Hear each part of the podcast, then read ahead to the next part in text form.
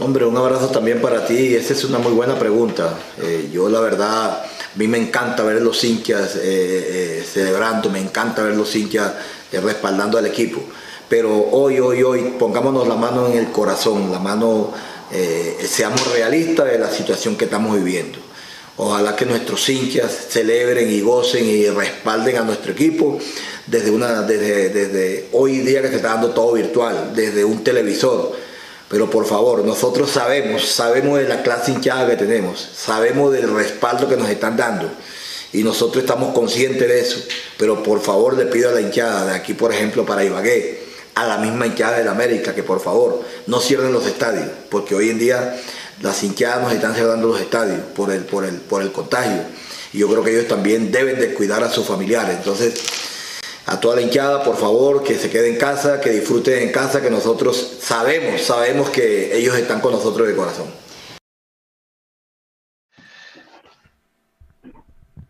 Hola, buenas noches, amigos de Mundo Millos. Bienvenidos a este Mundo Millos Live número 78 en la, en la previa del partido de vuelta de cuartos de final con el América de Cali, en el que todos esperamos eh, ganar la serie y seguramente pues enfrentar a quien, al, al, Junior. Yo para mí personalmente creo que le queda muy de para arriba a Santa Fe remontar el tema, pero bueno, esto es fútbol. Y con lo que mostró el Junior ayer frente al River Plate, creo que va a ser difícil que Santa Fe le dé vuelta. Eh, un mensaje antes para todos, pues eh, aquellas personas que, que, tienen familiares pues en, en, en, los hospitales, en las unidades de cuidados intensivos, Cuídense mucho. Hoy 505 familias eh, perdieron un ser querido. Creo que ha sido el día más fuerte de, muertes hasta el momento en el país. Eso por un lado. Por otro lado, hoy daban el, número de, muerte, de, perdón, de gente pobre en el país que se incrementó con la pandemia. De 50 millones más o menos que somos, dice el DANE que 21 millones de personas están en la pobreza en este momento y eh, que equivale a 42% de la población. Un dato bastante alarmante y sobre todo más aún se va a ver alarmante si, si la famosa reforma tributaria llega a pasar. Creo que todos acá estamos de acuerdo en que eso no pase. Creo que como medio tenemos que dar pues nuestro mensaje y nuestra posición. Y, y bueno, ya entrando al fútbol, no muchas novedades, tanto de, de millonarios, muchachos, como, de, como del rival, ¿no? Un rival que tiene varias bajas, entre ellas seis jugadores, su director técnico, eh, suenan bastantes técnicos para llegar a asumir el, el, reto de dirigir al América de Cali. Y por nuestro lado, pues también varias bajas, eh, novedades con el tema de las sanciones inexplicables además. Bueno, unas encuestas que hicimos bastante interesantes porque creo que Gamero va a tener que bastante a ver cómo acomoda ese equipo, sobre todo en ataque, y pues también lastimosamente la baja de Juan Pablo Vargas, que venía siendo una pieza importante para Millos, pues no la vamos a tener de aquí hasta el final del campeonato. Más preámbulos, yo le doy la bienvenida a mis compañeros de mesa. En un momento ya se une Eduardo, eh, está con nosotros Leandro, está con nosotros el Mecho, está con nosotros Nico en la parte técnica y está con nosotros Jason. Arranco por Leandro hoy con la, esa cual es la casaca del Sao Paulo. Bienvenido, Leandro. Buenas noches. ¿Cómo va? ¿Qué tal? Bien, bien, bien, bien. Buenas noches. Me sigo sumando pues también a lo que dice Juan, a muchas personas que han perdido a sus familiares en este momento por la, por la pandemia. Em, la verdad pues es un asunto muy, muy triste y más cuando ella también, la pandemia pues ha tocado a cada una de, de nuestras familias. Siéntanse afortunados si ustedes no tienen todavía esto y espero que estén muy bien resguardados, las lluvias y un montón de cosas adicionales. Entonces, muy buenas noches para, para todos ustedes y, y si pueden, sigan parando y si pueden, sigan protestando. Esa es mi, mi consigna personal. Un abrazo para todos, buenas noches. Buenas noches, Jason. Bienvenido a Mundo Millos Live 78. ¿Cómo está?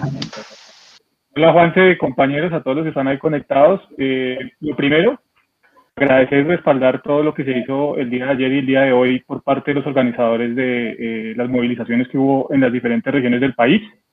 A ellos un gran abrazo. Hay que tener eh, mucho tesón para, en medio de la situación sanitaria que se está viviendo, eh, tener la decisión de salir a protestar ante la tiranía de quienes hoy están gobernando el país. hay más miedo a esa tiranía que al virus, increíblemente. Debería ser completamente contrario el tema, pero bueno, esa es la realidad de nuestro país. Como segundo, eh, compañeros, eh, el tema de demostrar, o bueno, más bien que mostrar es nombrar el tema de lo de la liga femenina, un poco de felicidad porque por fin, digamos, eh, hay, hay luz verde para la liga femenina, no es una liga femenina como uno quisiera que se desarrollara, pero apenas van a ser dos meses larguitos de, de competencia, pero por lo menos hay algo, ¿sí? En medio de la pandemia, en medio de la catombe económica que sufren los clubes, eh, hay 12 clubes comprometidos con el tema del fútbol femenino y eso hay que resaltarlo. Esperemos que el próximo año sea una liga mucho más competitiva de seis o siete meses, que yo creo que es lo, lo necesario para que realmente el fútbol colombiano a nivel femenino dé el paso que tiene que dar. Y eh, por último, eh, el mensaje para los hinchas de Millonarios y decirles que solo si quieren que el fútbol colombiano termine su rumbo en este semestre, solo si quieren ver a Millonarios campeón, ojalá como lo queremos ver todos nosotros, por favor se abstengan de asistir a la sede, se abstengan de asistir a las concentraciones de Millonarios, porque esta ya va a ser la banderita o el caballito de batalla de muchos eh, gobernantes distritales, locales, nacionales, para suspender el fútbol si esto sigue así. Entonces, ya lo vimos con Bogotá, ya nos sacaron de Bogotá. Eh, ese caballito de batalla, pues para los que quieren que el fútbol realmente llegue a su final en este semestre, eh, no se lo pueden poner de papaya a quienes administran las ciudades. Don Mechu, buenas noches. Creo que ahí hay dos donaciones y puede hacerles la mención y su saludo para toda la gente. Bueno, buenas noches para todos. Gracias por estar. Buenas noches, Juanse, Jason, Leo, Ayanico atrás en la producción. Buenas noches para todos. Mucha gente conectada, como siempre. Gracias. Me encanta, me encanta ver tanta gente conectada. Sí, efectivamente, Felipe Hernández ha pagado su apuesta. Acá nos han dado los 50 soles. Dice, buenas noches, un saludo desde Lima, acá cumpliendo mi palabra. No me pude conectar antes por temas personales, espero que todos estén bien. Injusto que a Vargas por discutir el con el juez le den tres fechas y ahora una que lo lesionó. Y Edwin Lozada nos dona cuatro mil pesos y solo pone emojis. Un abrazo grande, grande, grande. Ah, también acá Andrés nos ha donado 10 dólares y dice buena Felipe. Andrés García, un sido donador.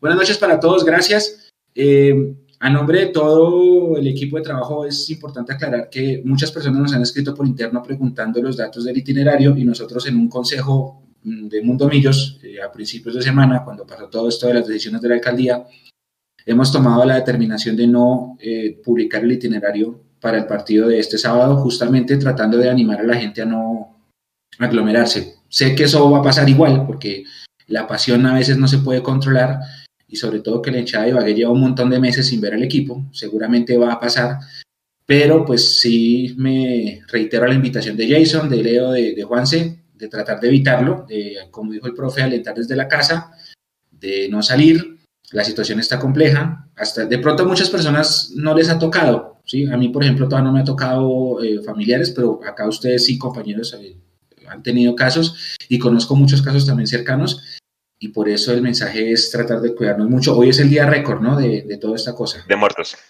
De muertos, 500. que, sea, que sea una señal, que sea una señal para, para cuidarnos y el primer cuidado empieza por uno mismo. Y con respecto a la liga femenina, pues hombre, nosotros vamos a cubrir como el año pasado y como el año antepasado y las transmisiones van a estar todas si Di Mayor lo permite, como por ejemplo el año pasado, que nos permitieron una señal para que prensa pudiera transmitir. Eh, nosotros nos comprometemos con que vamos a cubrir todo el fútbol femenino, pero tengo que decirlo, mm, dos meses es muy poquito. Dos meses es muy poquito, esta liga necesita apoyo, nosotros hacemos lo que podemos desde nuestro humilde espacio como medio de comunicación partidario, pero la liga femenina necesita mucho más espacio, mucho más apoyo. Eh, van a ver, van a ver que mínimo otra vez nos ponen partidos el día laboral a las 3 de la tarde, en el estadio de Mosquera, alguna cosa así, y así no va a progresar nada. No importa si los equipos colombianos llegan a finales de Copa Libertadores, que a nivel local esto no, no tiene el mismo respaldo. Eh, oigan, y otra cosa, antes de empezar ya con la pelota. Eh, mucha gente ya diciendo que Gerson González, no sé qué, acuérdense del 5 de junio. Nadie, y miren lo que le pasó al Barcelona hoy. Nadie se imaginaba que el Barcelona se fuera a pinchar hoy, porque nunca el Granada le había ganado como visitante. Ningún partido se gana en la previa y ningún partido se gana por la estadística previa. Un abrazo, buenas noches y diviértanse todos con este live. Leandro y Nico, porfa, cuando pueda váyase poniendo el informe arbitral porque dos sorpresas. Yo personalmente no sabía que a ese informe arbitral se podía acceder y el señor amigo de esta casa también, Pacha Andrade, lo pone. Eh, y pues obviamente donde uno lee realmente el, ¿cómo se dice eso? Como el informe que el árbitro eh, pone o saca por cada una de las tarjetas que muestra ese día. pues obviamente cuando uno mira y lo mira con la misma vara que se ha venido sancionando, gente inclusive en redes que dice que no, que no fiscalicen o que no, o que no cojan contra la pared al pobre Jesús Cabrera, porque es el mismo caso que hizo Zúñiga en el Mundial por allá contra Neymar y no sé qué más vainas, hombre. Yo creo que son cosas totalmente distintas y que sí, efectivamente, el reglamento fue totalmente injusto. Ahí en pantalla ven el, el, el, el informe arbitral, le voy a pedir a Leandro, sobre todo que lea la jugada de Emerson Rodríguez y la jugada de, Jesús Cabrera y nos dé su concepto al respecto, don Leo, por favor. Bueno, pues ahí lo que, lo que ustedes mismos están leyendo, hay dos palabras que son muy importantes dentro del informe y es una juego brusco. La tipificación de ese tipo de, de sanción es muy diferente de la violencia. Entiende como tal el, el árbitro, eh, John Alexander Ospina, si no estoy mal. Eh, se, me, se, me, fue el nombre del árbitro. No, no, Carlos Ortega. Carlos Ortega. Carlos Ortega. Carlos Ortega, gracias. Carlos Ortega entiende que la patada o el... Gracias, gracias, eh, Nico, sí, señor. Eh, entiende como tal el, señor Ortega, sí, me, la tiró de una. touché, touché, touché. Eh, entiende Carlos Ortega que la patada o la ni siquiera agresión, porque es que ya no se le puede llamar agresión porque es juego brusco. Es muy diferente decir que, una, que un jugador va a dañar la integridad de otro eh, siempre y cuando la acción no sea juzgada. Ahora, hay que tener en cuenta que Jesús Cabrera, en primera instancia, no ve tarjeta roja, él ve tarjeta amarilla. Bien, después es el VAR el que lo llama al orden y le dice, señora, a nosotros nos parece que esto es de expulsión, que fue lo que posiblemente puso. Pero en primera instancia el árbitro determinó que es juego brusco, no es una actitud violenta. Ahora, entendiendo que es una jugada de partido, que no está parado el juego, que, no sigue rodando el perdón, que sigue rodando el balón, pues por eso mismo tipifica como juego brusco. Ahora, juego brusco y pegar un rodillazo no es una agresión, pues son cosas que uno no entiende del reglamento. Y no es que no entienda el reglamento, sino que ellos los tipifican de otra parte. Ahora, Nico, le voy a pedir, porfa, que pasemos al informe arbitral de, de Millonarios. Si es tan amable. Señor. Mira, ahí Señor. dice, está, están el balón en disputa. Eh, ¿Se refiere a que los dos jugadores están en la lucha por el balón o el balón está en Sí. juego? ¿Qué, ¿Cuál es? No, el balón está, el balón está en juego. Sí, o sea, ¿sí? Y pero- los dos van en disputa. pero digamos si, si, si la jugada está lejos del lugar, ¿sigue siendo el balón en disputa? Sí, claro, porque es que Juan Pablo Vargas lo está protegiendo y Jesús Cabrera va eh, por el balón, pero luego termina impactando a, a Vargas. Y si el balón no lo El, juego, el balón está en juego, para que lo entendamos. No tiene nada que ver. Eso ya sería siendo- una agresión, que es diferente. Claro. O sea, si el balón está entre los dos jugadores, es, eh, como dice ahí, juego brusco. Correcto. Así sea una imprudencia total, como lo que se vio. Es que es una cosa muy diferente la imprudencia, acción temeraria con alta intensidad Bueno, bueno, y rodillazo. bueno, ahora vamos con, con las de Millonarios. Dale. Para el otro lado. Entonces ahí, ¿cómo, Juanse?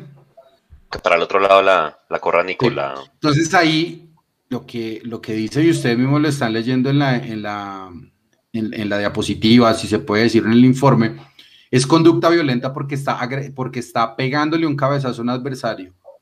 No importa si dice con mayor consecuencia, sin mayor consecuencia, no importa.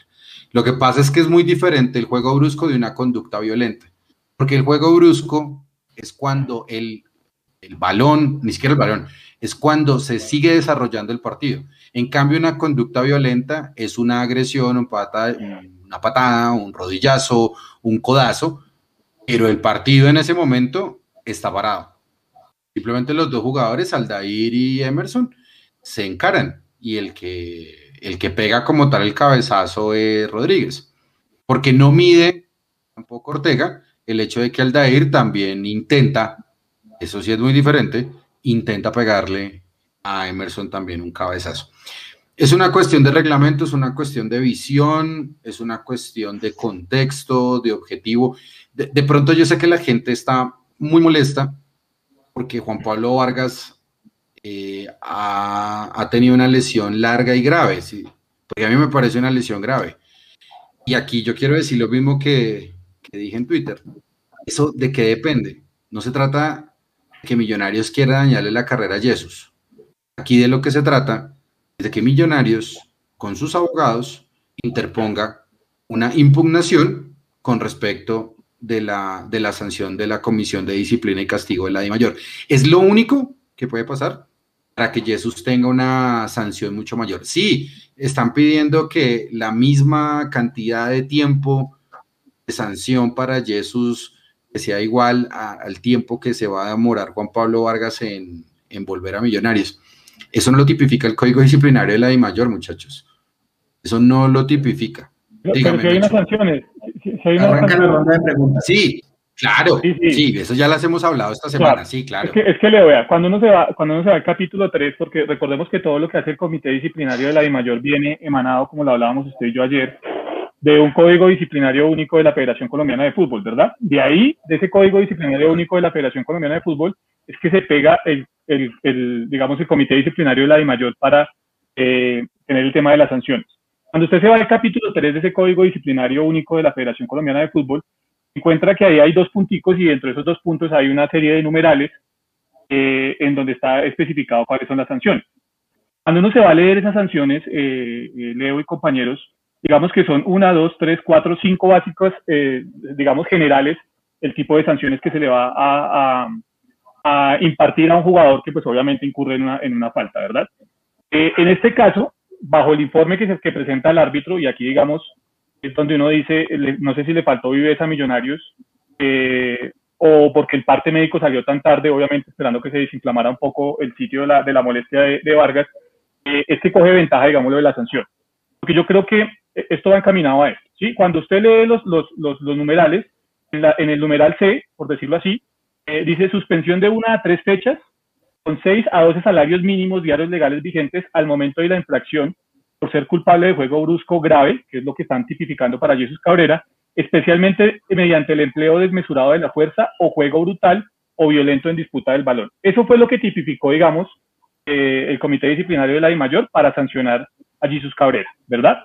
Pero cuando uno ya se va a esto, si Millonarios, lo que usted dice, eh, Leo, cuando uno ya se va al numeral E o al numeral 5, eh, si Millonarios evidentemente hace la acción ante la de mayor y, trata de que la sanción a Jesús Cabrera sea otra, tendría que ser esta, y es suspensión de 5 a 8 fechas multa de 21 a 30 salarios mínimos diarios legales vigentes en el momento de la infracción si como consecuencia de la acción violenta, porque fue una acción violenta, se ocasiona daño físico o lesión según la gravedad del hecho. Esa para mí debería ser la sanción para Jesús Cabrera. Y ahí pues obviamente hay otro, otros apartes donde dice que incluso si la sanción, o si, perdón, si la lesión del jugador es demasiado grave, es Jesús Cabrera el que tendría que hacerse cargo de todo el tema económico para la recuperación de Juan Pablo Vargas, ¿verdad? Pero basado en lo que fue el informe del, del, árbitro, yo digo que hasta ahí actúa bien el comité, comité disciplinario de la de mayor. Están millonarios, evidentemente, hacer que ese, que ese fallo se cambie, porque evidentemente ya al tener un parte médico la situación es diferente. Claro. Sí, lo que, lo que pasa y, y, para tratar de, de cerrar ese tema, una cosa es lo que ve el árbitro y pone en el informe, y otra cosa muy diferente que no va en contravía porque son, son leyes que emanan de la misma parte, es que el árbitro sepa interpretar en ese momento si eso es una infracción violenta o es un juego brusco. ¿Vale? Entonces, en ese mismo momento, sin saber las sanciones y demás, porque eso depende de los clubes y de sus abogados, el árbitro dijo que es juego brusco. De ahí se pegó la Comisión de Disciplina de Mayor del informe del árbitro para decidir que el jugador, Jesús Cabrera, solo tenga una fecha. Entonces, quieren o no dañarle la carrera a Jesús, a mí eso me, me tiene sin cuidado. Pero yo creería y yo veo que uno de los activos de Millonarios y uno de los más importantes jugadores del equipo va a estar por fuera seis semanas, yo creo que lo mínimo, lo mínimo es que se impugne esa sanción. ¿Y esa sanción cómo se impugna? Uno, presentando el informe médico. Dos, presentando los videos como tal. Y tres, si Jesús como tal es reincidente o no en ese tipo de sanciones disciplinarias. Es lo único que puede pasar para que Jesús tenga más fechas. Pero ya quedaría como tal para el siguiente boletín, para la siguiente semana. ¿Cómo me echo? Pero sí puede pasar. Sí, claro, si Millonarios lo decide, sí. Si Millonarios, si, si Millonarios siente que la sanción es insuficiente por el jugador, ellos pueden impugnar ese, esa resolución de disciplina en ese numeral, que es el artículo 4, si no estoy mal. Leandro, ¿a cuántos metros, eso no, eso, o sea, el, asistente no estaba ni a más de un metro de distancia de, de, Jesús cuando le pegó el rodillazo a Juan Pablo, es que eso es lo que se me hace. O sea, tienen que ir al bar cuando el asistente estaba ahí enfrente, yo no sé, hermano. O sea, se lo, se lo voy a contestar, se lo voy a contestar lo más fácil posible. Los árbitros, desde que tienen bar, hacen lo menos posible para, para pitar ese tipo de cosas. Porque están apoyados en el bar, entonces el bar les dice, ojo porque usted se está equivocando, entonces venga, salvamos las papas y entonces ahora sí pite lo que tiene que pitar. Mejor dicho, están pitando con teleayuda, están pitando con copialina, mejor dicho. Bueno, yo, yo no sabía, Leo, gracias por la explicación, yo pensé que eso ya no se podía impugnar. Yo tenía una teoría y la comparto con ustedes y es que eh, si Millonarios anuncia la lesión las seis semanas el martes, el miércoles la sanción es más dura, porque el comité se reúne los martes. La, resolución sale el miércoles, pero la reunión es los martes. De pronto ese golpe de opinión de, oiga, me lesionaron a mi jugador seis semanas el martes, hubiera generado una, sanción más drástica. Pero bueno, ¿quién soy para Totalmente de acuerdo. Ahora bien, no sabía que se podía impugnar y buenísimo. Podría ser una buena opción para, la justicia. Yo había leído, no sé si es cierto, eso de que, como tiene seis semanas, entonces le pueden, que, le pueden poner seis semanas. Eso es eso no tiene, tiene relación. Para mí eso no tiene asidero. Nada Porque eso mucha gente sí lo escribió, como no, pues venga, si, si tiene seis semanas, pues pónganle seis semanas también al otro por haberlo lesionado. Ahora, eh, otro tema, bueno, vamos a perder un montón con, con, Vargas. Vargas es el jugador que nos daba salida en la parte defensiva, eso es innegable. Eh, pero ya con el diario del lunes, si yo fuera el árbitro, lo que pasa es que nosotros hemos visto la jugada en 70 repeticiones, la vimos en el bar, y pues cuando uno ve la jugada con 70 repeticiones dice, es un carnicero, ¿sí? Fue a pegar, no sé qué. Pero la interpretación del árbitro en ese momento en vivo es una jugada de contacto. Es, es lo que sale en el boletín. O sea, si yo, yo me pongo en los, zapatos de Carlos Ortega y pienso igual, es una acción fortuita que ya después con las repeticiones uno sí ve que va con la rodilla arriba. Eh, Caso contrario, un cabezazo. Vio la jugada ayer de la expulsión del jugador de Nacional de Uruguay, como compró el, de Nacional de Colombia, se tira al piso y se gana una roja injusta el, defensa nacional, de lo, Nacional original, perdón. El, el, primer Nacional. Sí. ¿Cómo fue? Perdón, yo no la vi, yo no la vi. Eh, es una jugada de un tiro de esquina, pelota quieta, y el jugador del el Nacional chiviado simula que le pegan un codazo y realmente lo que le pegó fue un nalgazo. O sea, se, se hizo hacia atrás y le metió un nalgazo como no hay bar en Copa Libertadores, el árbitro compra, toma tu roja, nos vimos. Eh, eso fue, eh, se han dado cuenta que los árbitros compran mucho más ese tipo de acciones. O sea, por eso los jugadores van siempre que medio los tocan hacen así y se tiran al piso. Porque esa jugada simula, es más fácil comprar un codazo que comprar un rodillazo, porque finalmente el fútbol se juega con los pies. Pero bueno, ya fue, ojalá, ojalá Leo, gracias por la explicación. Vamos a ver si Millonarios procede. Ahora voy al otro lado, Jason. Emerson Rodríguez con las dos fechas que le metieron y por lo que mostró en el juego, que a mí me parece que estaba, pues lo estaba haciendo bien, sobre todo en el primer tiempo, eh, puede, tiene el riesgo de perder el, puesto en estos dos partidos que va a estar por fuera. ¿Usted cree? Creo que sí, porque eh, Juanse, cuando se está jugando finales, y si por ahí que entre, pongamos que sea Juan Camilo Salazar, por decir un nombre, eh, entran granaditos, seguramente le, va a ser mucho más difícil a Gamero decirle a ese jugador que actúe bien los próximos dos partidos y ya vuelve Emerson, eh, siéntese. Y si usted se pone a mirar, pues eh, tiene más espalda en teoría eh, por su carrera deportiva Juan Camilo Salazar que Emerson Rodríguez. Entonces, ¿cómo le va a decir usted a Juan Camilo, siéntese que viene el pelado y lo, lo va a volver a poner? si no estuviera Juan Camilo, si no estuviera por ahí, no sé, el mismo Daniel Ruiz que puede venir a jugar ahí, diría yo que vuelve y, es titular, pero estando ellos dos, eh, creo que va a ser difícil que eh, Emerson, si Millonarios sigue avanzando, vuelva a ser titular. Nico, cuando pueda ponga la encuesta, nosotros lanzamos tres encuestas de ayer para hoy, con duración de un día, y ya ahorita Nico va a poner la de Emerson para, para ver quién sería el reemplazo de Emerson. Y le pregunto a Leandro, ¿qué pierde Millonarios con la salida? Están todas. Están las tres. Y, una vez, porque pues, básicamente hay que reemplazar los dos extremos. Yo no sé si a McAllister le alcance, no se ha confirmado nada, pero está en departamento médico y lo confirmó Gamero en rueda de prensa. Pierde Leandro Millonarios con la salida por expulsión de Emerson Rodríguez. ¿A quién pondría usted por ese lado? Ahí está la encuesta. La, creo que la gente quiere a Daniel Ruiz y si no, quiere mucho Juan Camilo Salazar. No estaba en las opciones de votación, pero lo nombró mucho en la encuesta. Pierde, saludos a Tami que ahí apareció.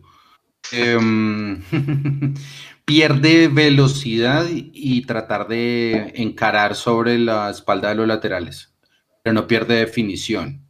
Ok. ¿Sí? Y a mí me gustaría, no sé, pues sí, está Juan Camilo Salazar en capilla, está bien, pero pues me parece a mí, a pesar de que no les ha dado el rodaje necesario y mucho menos en los últimos partidos, que ya sea mm, Guerra, por ejemplo, puede estar por ahí, Em, y pues me gustaría que estuviera él. Pero como yo dije, eh, profe, juega lo mismo que jugó en Cali. Y me volteó la papeleta y me puso a Uribe y a McAllister de primerazo.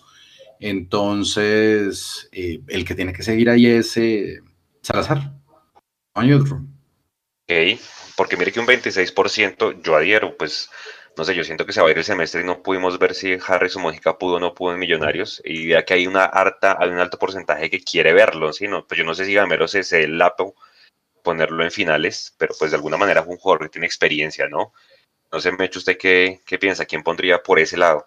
Harrison Mojica juega, por más de que es zurdo, juega por la derecha con perfil cambiado. no, pero mire, Juanse, que Harrison entró, Harrison entró por la izquierda en el partido contra él, Cali. No. hubo un partido que entró. Ah, no, contra Santa Fe. Entró, entró Harrison por la izquierda lo hizo bien. Salazar siempre juega con perfil cambiado. Salazar siempre juega con perfil cambiado, es una opción.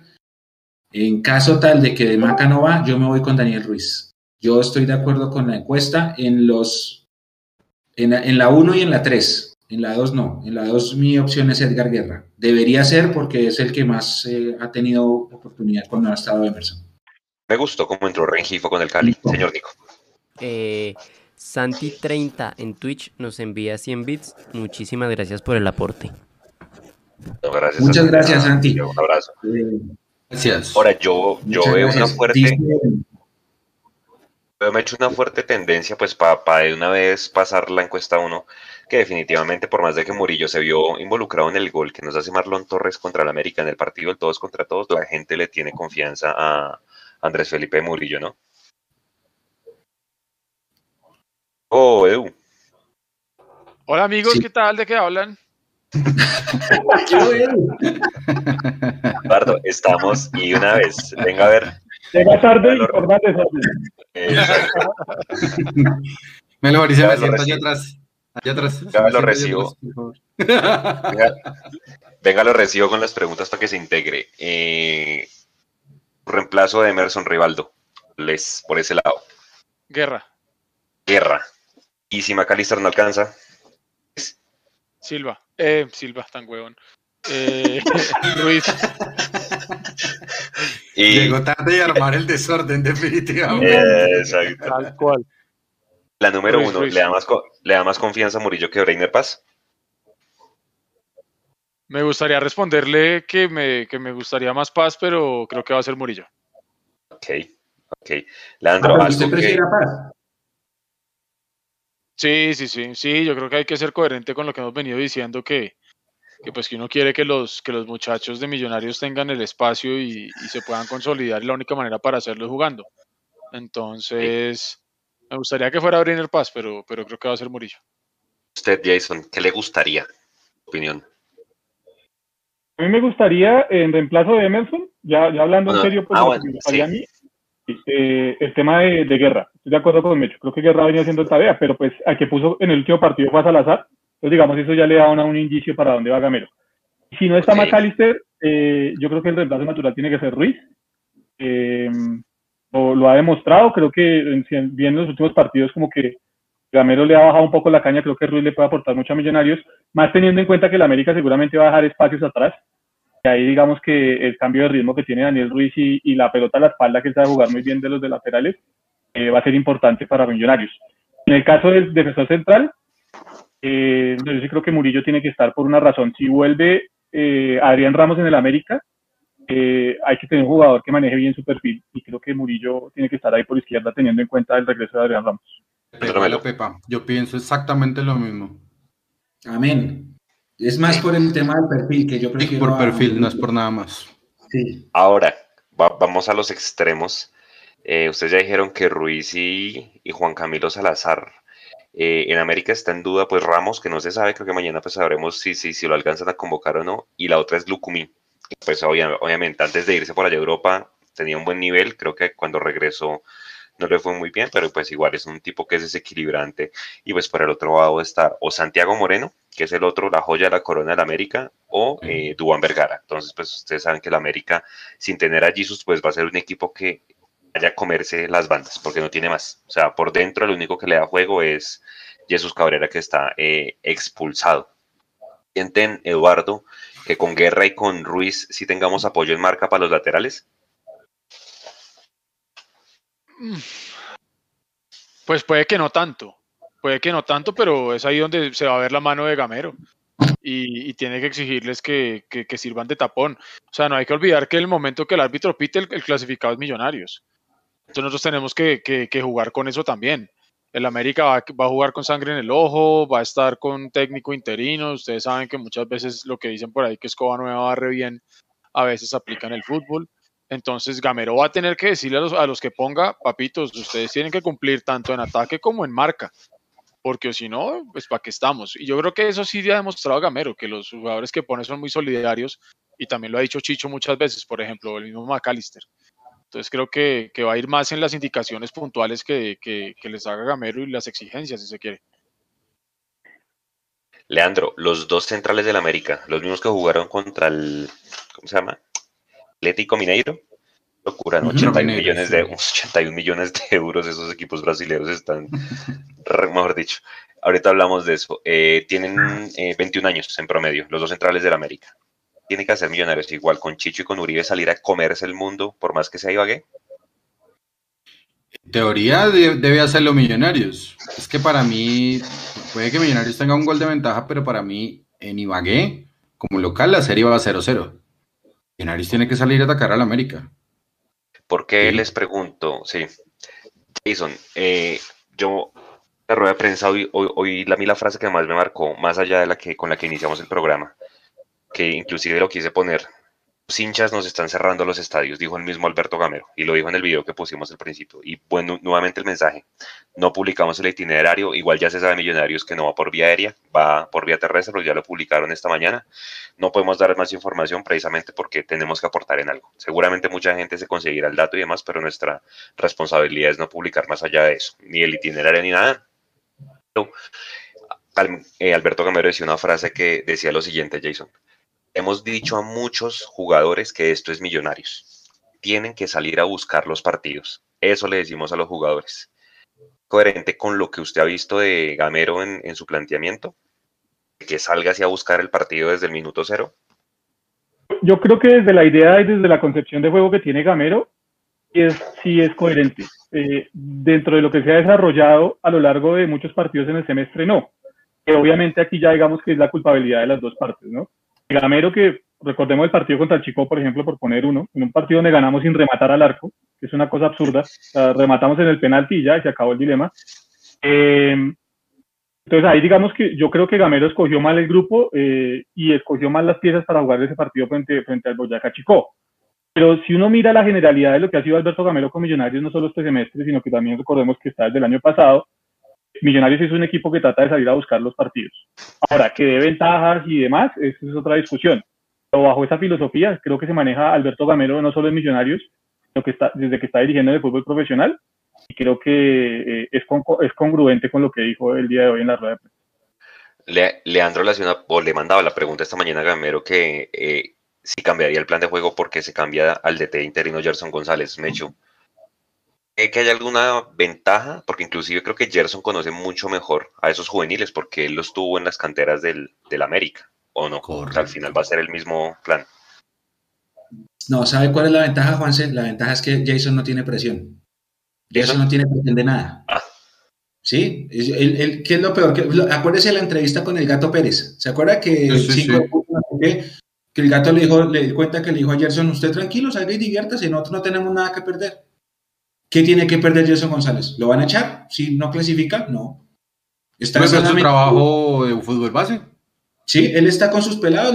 Oiga, venga, ayúdeme a cubrir un, un puestico ahí el fin de semana. Eh, con Oscar Cortés, Oscar Cortés versión América. Él es el Otoniel Quintana de Millonarios en los 90, que siempre que había una crisis de técnico, él salía como, como técnico encargado.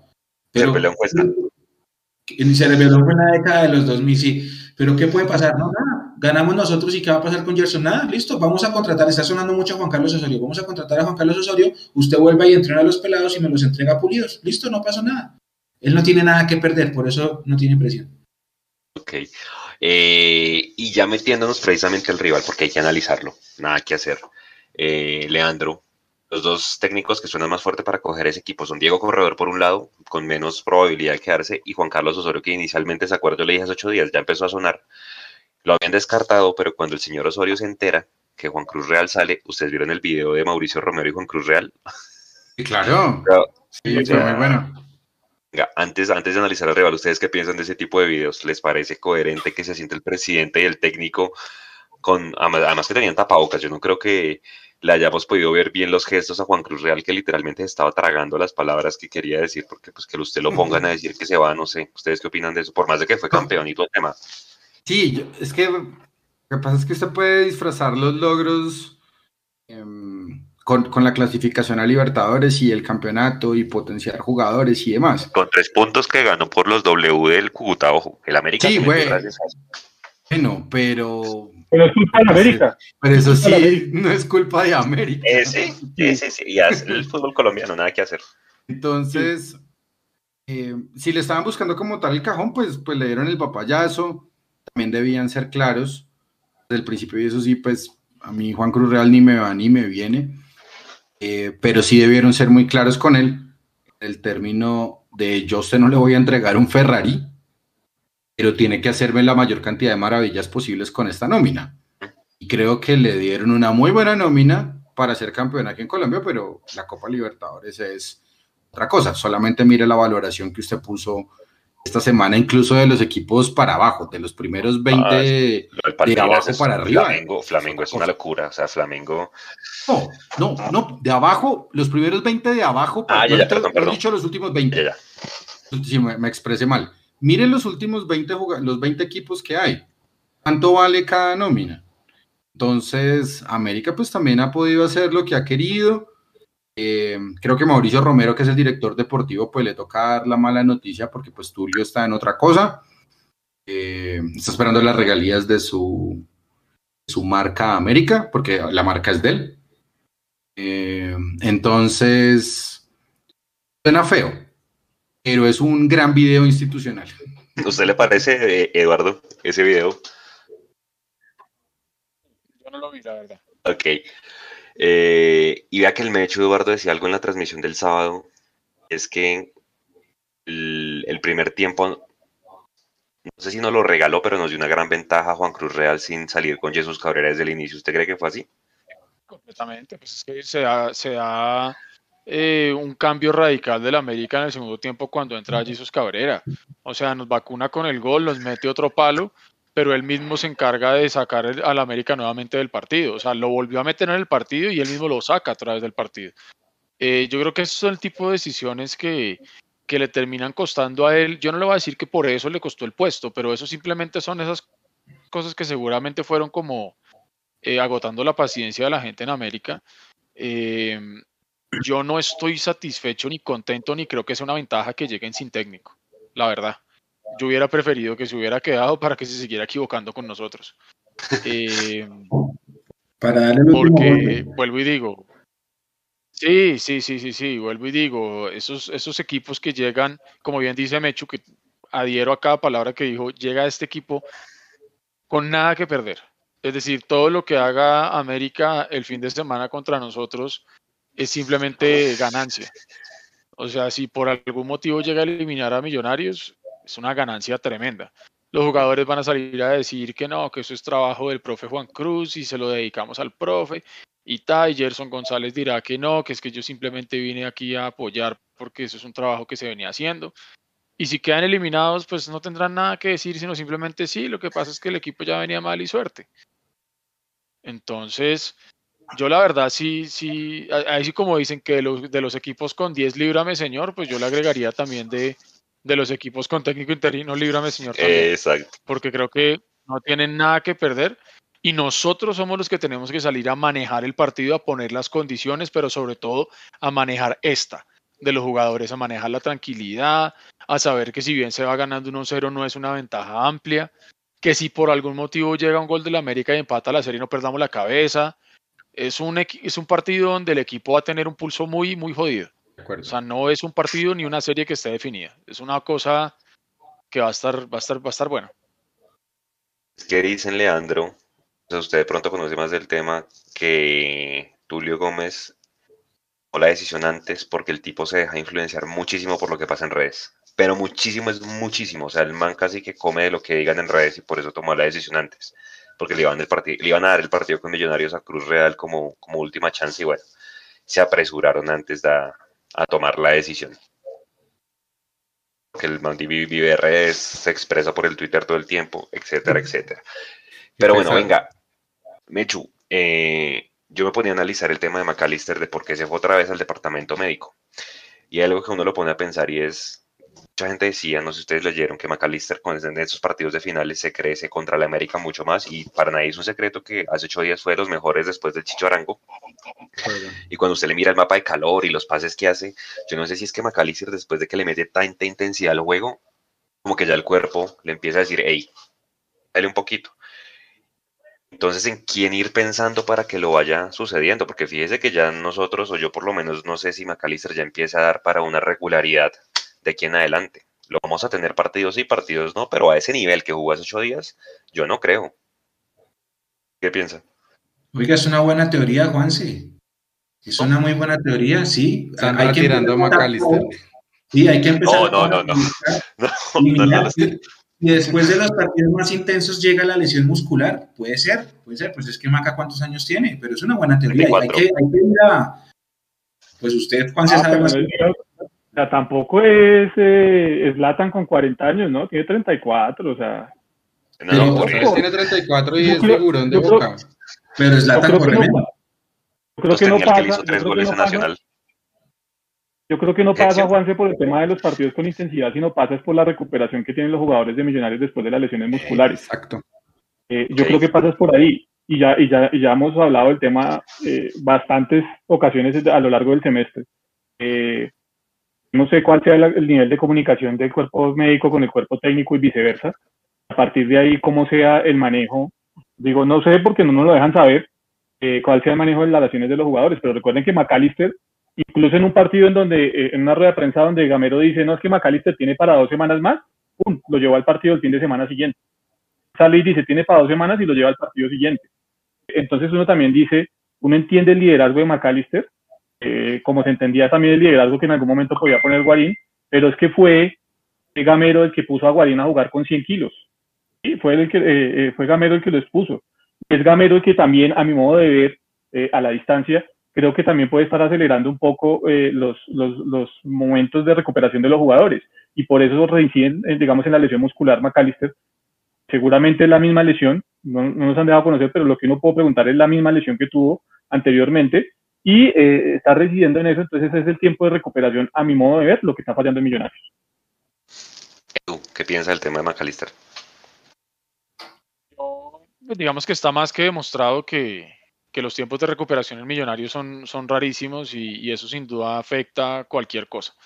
Eh, no tenemos la tranquilidad ni la certeza de saber si, si un jugador realmente vuelve a las dos semanas o vuelve a los dos meses. Mm, yo no había pensado lo que usted comenta y, no tiene nada de loco la teoría. Puede ser que McAllister esté en un punto en el que si se entrega al 100% en un partido eh, por ahí no puede hacerlo para el siguiente o por ahí él mismo se termina sacando, pero entonces ahí donde uno terminaría diciendo, bueno, pues entonces yo qué prefiero, prefiero un McAllister al 70% en todos los partidos y criticarlo porque no, no da la milla extra, o ese desempeño superlativo en un partido como el que tuvimos con el América, pero que entonces deja cojo al equipo y, con dudas para, para la partida de vuelta. Entonces, yo siempre voy a preferir los, los, jugadores que vayan y se entreguen al, al 100% y, y, le den al equipo todo lo que tienen para dar. Eh, y si la cosa es así, pues entonces que el departamento médico y de la mano de los nutricionistas y de la mano de toda la gente que hace parte de ese análisis pre y post partido, pues le hagan un plan también a McAllister entonces. Que si ya está determinado que McAllister eh, jugando al 100% el siguiente partido tiene problemas, entonces que miren a ver qué recuperación se le está dando o qué tipo de, no sé, de estrategia eh, preventiva se puede llegar a hacer. Porque yo quiero tener un McAllister al 100% siempre. Es que ya vimos lo que es capaz de hacer partido del, pasado fue figurón. Lo que pasa es que Chicho lo, lo eclipsó porque Chicho, pues digamos que asistencia y gol. Pero el resto McAllister hizo un muy buen partido y yo venía diciendo que para mí McAllister no estaba jugando bien. Y el partido con América fue un partido que nos demostró que el calidad todavía tiene. Es que Leandro, antes, antes ahí de que de darle la palabra, McAllister Silva le decía en un live a Juan Felipe es que yo alcancé a jugar con Burgues. y, no lo estoy, y no le estoy tildando de viejo ni mucho menos, porque ahí está el ejemplo claro de Andrés Pérez, que pues ya para los Burgues ya se retiró. Sí, sí, sí. Pero bueno, ahí sí le doy la palabra a un Leo. No, solamente lo que quiero decir es, eso justamente, lastimosamente, la, la recaída de McAllister en el departamento médico, me parece que me da la razón con respecto a lo que dije la última vez que nos vimos por acá la semana pasada, que McAllister no debía ser titular en el partido con América, sino que debía entrar en el segundo tiempo. Yo no pensaba como tal en el tema de la intensidad, de que esté al 70 o de que esté al 100%, pero hay que ser, hay que tener memoria. Es que él venía, departamento médico, si lo contamos a la semana de hoy, hace un mes. Hace un mes presenta problemas McAllister físicos. Entonces, por eso yo dije, yo creo que McAllister debería ser suplente y e ingresar en el segundo tiempo dependiendo del contexto del partido. Y hasta lo mismo con Fernando Uribe. Pero bueno, pues una cosa es lo que yo digo y otra cosa es lo que ellos ven. O sea, Jason, me hecho ustedes que manejan el bus de Pereira, que ya está liberado, o sea, seguramente va a ir. Si Pereira llegara a recaer, Dios no lo quiera, podría atar cabos y, y ahí coger un segundo caso de lo que está pasando con McAllister. Yo no llevaría a Pereira para este partido. Con todo y que, con, con todo Jason y que creo que el punto medio flojo, que por ejemplo Vega no jugó tan bien y tampoco Cleaver. Es que Vega lo amonestaron muy temprano y Cleaver tampoco de pronto le vimos ese nivel. Creo que los dos volantes de marca de pronto no fueron el, mejor punto en el, en el partido de ella. ¿Usted llevaría a Pereira, Jason? Es que se supone que tiene, que si tiene la alta médica y la alta deportiva, pues tiene que ir, porque se supone que ya está recuperado el jugador. Ahora, eh, estamos de acuerdo con, estoy de acuerdo con Leo en el manejo que se le tiene que dar a los jugadores eh, por parte del cuerpo técnico y del departamento médico. Es, eh, digamos, no comparto con Leo lo que él dice que no debía ser titular. Yo creo que sí debía ser titular. Entonces usted como, como, como técnico, en coordinación con su departamento médico, tiene que determinar el jugador está para jugarme al 100% 60 minutos, 70 minutos haber sacado a Macalister a los 70 minutos, por ejemplo. E, e, es una, es una de las razones.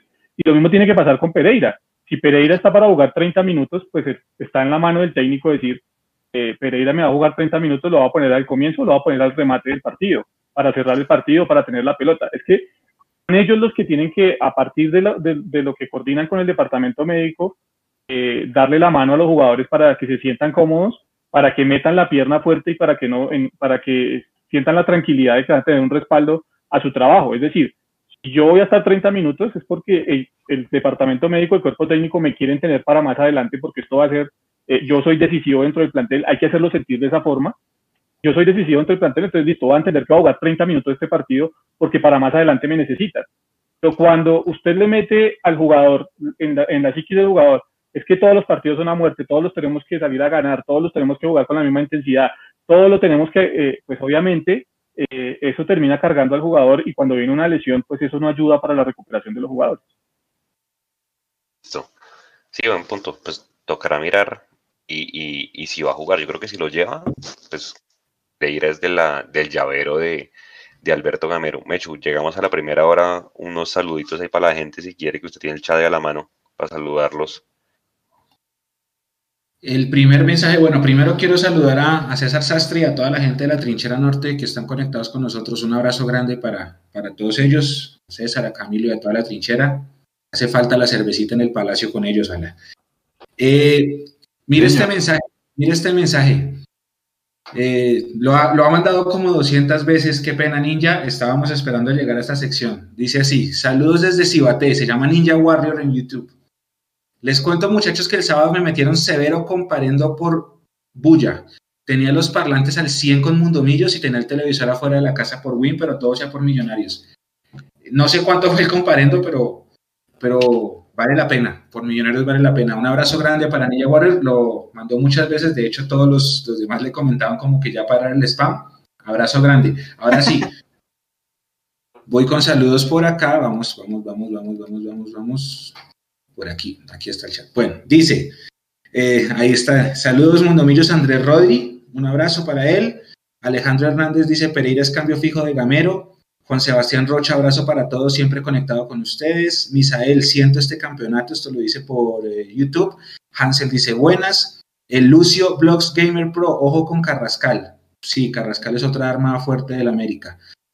Eh, Jonathan González, saludas dice acá que, nos saludemos, acá está. César Sáenz, que ha estado muy activo también en el chat, un abrazo grande César.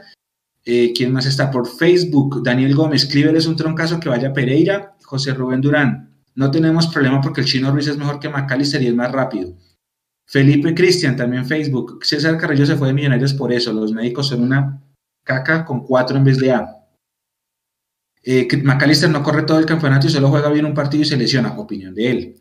Andrés Vargas, vamos embajador. Fernando Castro, es importante pensar en la renovación, es mejor ir hacia adelante y no hacia atrás. Esto con respecto al tema de Maca. José Rubén Durán, Gamero no se esconde en ninguna cancha, no quiero pelear. El partido es para que Perlaza, Vargas, Arango y Uribe pongan toda su jerarquía. Álvaro Chacón, buenas noches, Mundomillos. Buenas noches, Álvaro. Gracias por estar. Misael saluda. Bad Boy dice que Marrugo tiene 35 años. Felipe Hernández que Mayer jugó hasta los 38. Eh, Diego Beltrán, le temo más a Gamero que no vaya a salir con un juego defensivo y temeroso, dice él. Alejandro Cortés, eh, está en, Costa Rica, Alejo, líder de la dinastía embajadoras, nos saluda grande Alejo, un abrazo gigante para usted, siempre lo recordamos con mucho cariño acá. Eh, dice mm, Antonio Mora, Millonarios debe tener cabeza fría y bien concentrado, Millos es el mejor. Nelson Lozano, hay que ir buscando un cremoso como Maca desde ya, Ruiz todavía está muy crudo.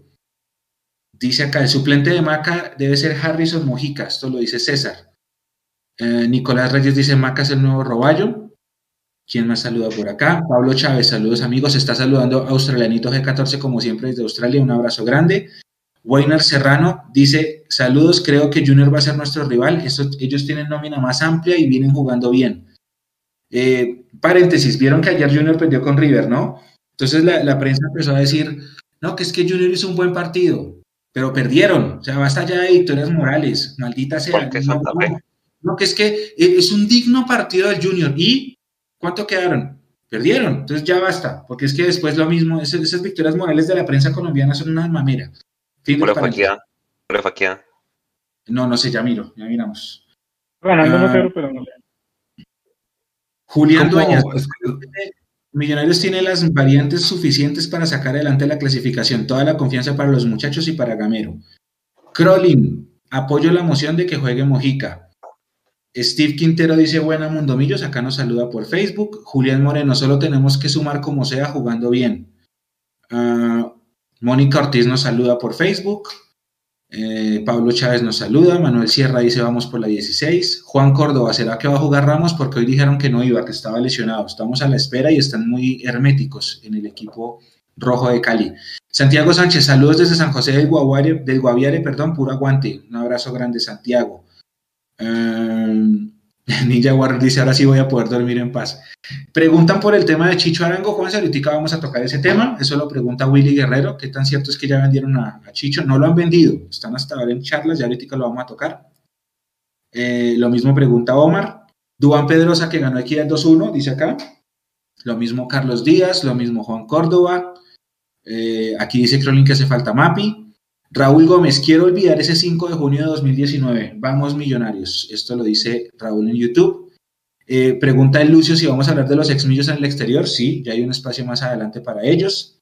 Javier Moncayo desde Piendamó, Cauca, otro fiel, fiel, fiel eh, oyente internauta de Ah, sí. nosotros. Viviana Incapié, otra fiel por Facebook, pregunta si Murillo está recuperado. Es que Vivi, Murillo estuvo recuperado hace mucho tiempo. Lo que pasa es que no lo han llevado porque como estaban Ginasi y Vargas, eh, el profe escogía a Paz porque jugaba con los dos perfiles. De hecho, para el partido del sábado en Cali, Murillo alcanzó a ponerse un poco molesto por eso, porque no lo llevaron por decisión técnica, pero él está recuperado hace rato. Dice eh, Iván Cerón, ¿será que Millonarios entrenó penaltis? Esa pregunta era buena para haberla preguntado hoy. Sí. Qué Esa- buena pregunta. Esa era- y se nos, se nos pasó a todos los medios. Sí. Natalia también, que ganó 2-1 Equidad. Hansel, me van a tener que perdonar el optimismo, pero vamos a salir a ganar. Eso esperamos todos. Hey, Lo Reader, mismo. el Barcelona perdió el partido con 82% de posesión de balón. Claro, porque llegaron dos veces y la metieron do- dos veces. Eh, Duan Pedrosa, ¿qué pasó con Guarín? Ya vamos a tocar ese tema. Jairo Muñoz, deberían ir Ruiz, Mojica y Murillo. Julián Moreno, saludos a toda la mesa. Bendiciones para todos. Aquí al WhatsApp, sin embargo, han llegado mensajes, audios, pues no los podemos pasar ahorita, pero un saludito a todos los que están escribiendo. Poquito nos han enviado el nombre, por ejemplo, aquí está el Kinduan, eh, un 318, un 317. no voy a leer todo el número. Eh, este, este, Stephanie Cadena, eh, Héctor Liscano, Cartucho también está por acá en el chat. A Eh, Cartu. Entonces, un saludito a todos los que se conectan por Mundo Millos. Oigan, eh, pregunta. Miren, miren esto, compañeros, vean esta pregunta. Esta pregunta la hace eh, Pablo Chávez. Muchachos, algún día deberían invitar a un oyente a su programa. Esa me suena, como tener el invitado del día cada semana, ¿eh? y, No, no, y, no. no, y en el tercer tiempo también lo estamos planeando. Ya pronto van a, van a darse cuenta de que también nos gustaría meterlos a, a debatir el tema en caliente después de un partido, obviamente con respeto y todo, ¿no? Y sin Claro. favor. Para eso, para eso va a ser importante que estén en el Discord de Mundo Millos para poder participar un día de estos. sí, Exactamente. una pregunta. A todas estas, Nico, porfa, mande el link para que la gente se una a la comunidad, porque es importante eso. Para poder participar tienen que estar en esa comunidad. Sí, buen punto. Listo. Buen Sí. punto, buen punto. Sí. Eh, Twitch. Espéreme, espéreme. Nico, salúdenos a los de Twitch que siempre estamos, dice Juan Fiallo. Sí, un abrazo. Oscar Álvarez desde Nopsa. Eh, desde Ibagué, Jan Michael Leguizamón. Debe estar muy contento por tener el equipo allá. Sí, me hecho, mire, aquí, en Twitch, para el aquí en Twitch está Juan, Juan Fialo, están los, los beats de Santi y los que han hecho salir el, el sticker de Tami, Diego Smile 14 y Kakoni 21 que, que nos siguieron en Twitch y hace que salte la alerta de Twitch. Perfecto. Listo. Ahorita les volvemos a dar un saludo antes de, finalizar el programa. A mí me quedan dos puntos por, por tocar del, del partido anterior. Seguramente ya los tocaron en el tercer tiempo, pero creo que se, se nombró mucho el tema Perlaza, sobre todo porque salió y encaró a Carrascal, si se dieron cuenta en el show de voces del canal, eh, que salió y lo encaró y demás. Eso uno, y pues que efectivamente fue el que puso la asistencia. Pues hay mucha gente que dice que es el tercero de, de experiencia después de Uribe, McAllister, inclusive Chicho y bueno, Perlaza, que de alguna manera ya tiene casi 30 años y, y- y- y- o tiene 30 años creo, y pues de alguna manera también le da esa experiencia a los pelados. Pero Eduardo, el tema de Cristian Vargas, el tipo con esa tajada del último minuto, tiene ganando la serie o no. ¿Vieron la foto? Sí. La que yo puse. Sí, sí, sí. Sí, pues es que, es que nosotros lo hemos dicho muchas veces y en el mundo del fútbol es así. El arquero puede que pase desapercibido 89 minutos, pero si en el minuto 90 tiene una y la saca, para eso está. No quiere decir que no se le reconozca, ojo. Eh, pero si a ese minuto 90 le patearon la única vez y se le metió, pues hombre, ese es, ese es el, el riesgo de estar en ese puesto. Eh, a mí me tranquiliza que en una jugada tan compleja como esa, no solamente por el remate que fue muy fuerte, sino porque, reitero, en el tercer tiempo lo analizábamos, se le paró enfrente, tapándole completamente la visual a un jugador del América, que incluso estaban reclamando que, que Cristian lo había empujado, y, y así todo se logró sobreponer a eso y sacó, sacó el remate para afuera. Entonces, ese tipo de, arqueros es los que nosotros tenemos que tener. Eh, reaccionar en el momento justo, cuando toca, cuando las papas están quemando. Usted sabe lo que hubiera sido donde esa pelota entre, el, la serie mucho más que abierta de lo que está ahorita. Eh, ¿Y cuánta gente no le estaría cayendo? Precisamente fue lo que yo le decía. Eh, no te patean nunca, cuando te patean te la dejas meter. Bien por él, yo siempre lo he dicho, hermano. O sea, sea Cristian o sea Juanito, el que esté que le vaya bien y que la saque todas.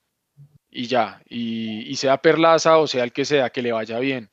Y si es Mojica o si es Ruiz o si es Guerra o si es Rengifo, que le vaya bien, hermano. Pero creo que estamos en un punto en el que el equipo de Gamero ya hizo lo que tenía que hacer, cumplió con la obligación que decía Gamero de entrar a, los ocho y estar en los cuartos de final. Dio un golpe de opinión importante ganando en el América en Cali, sí, pero eso solamente va a ser anécdota si el próximo sábado no le ganamos al América o no le eliminamos.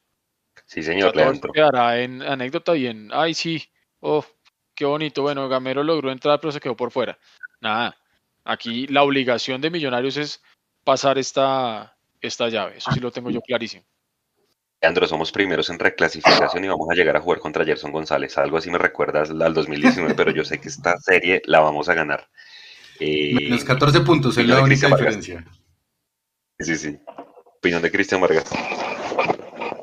Y una de las, de las cosas gastronómicas que a mí menos me gusta en la vida y es la salsa de ajo.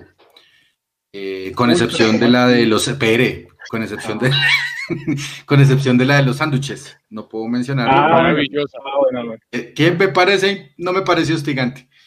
Pero si hay una de las cosas. igual después.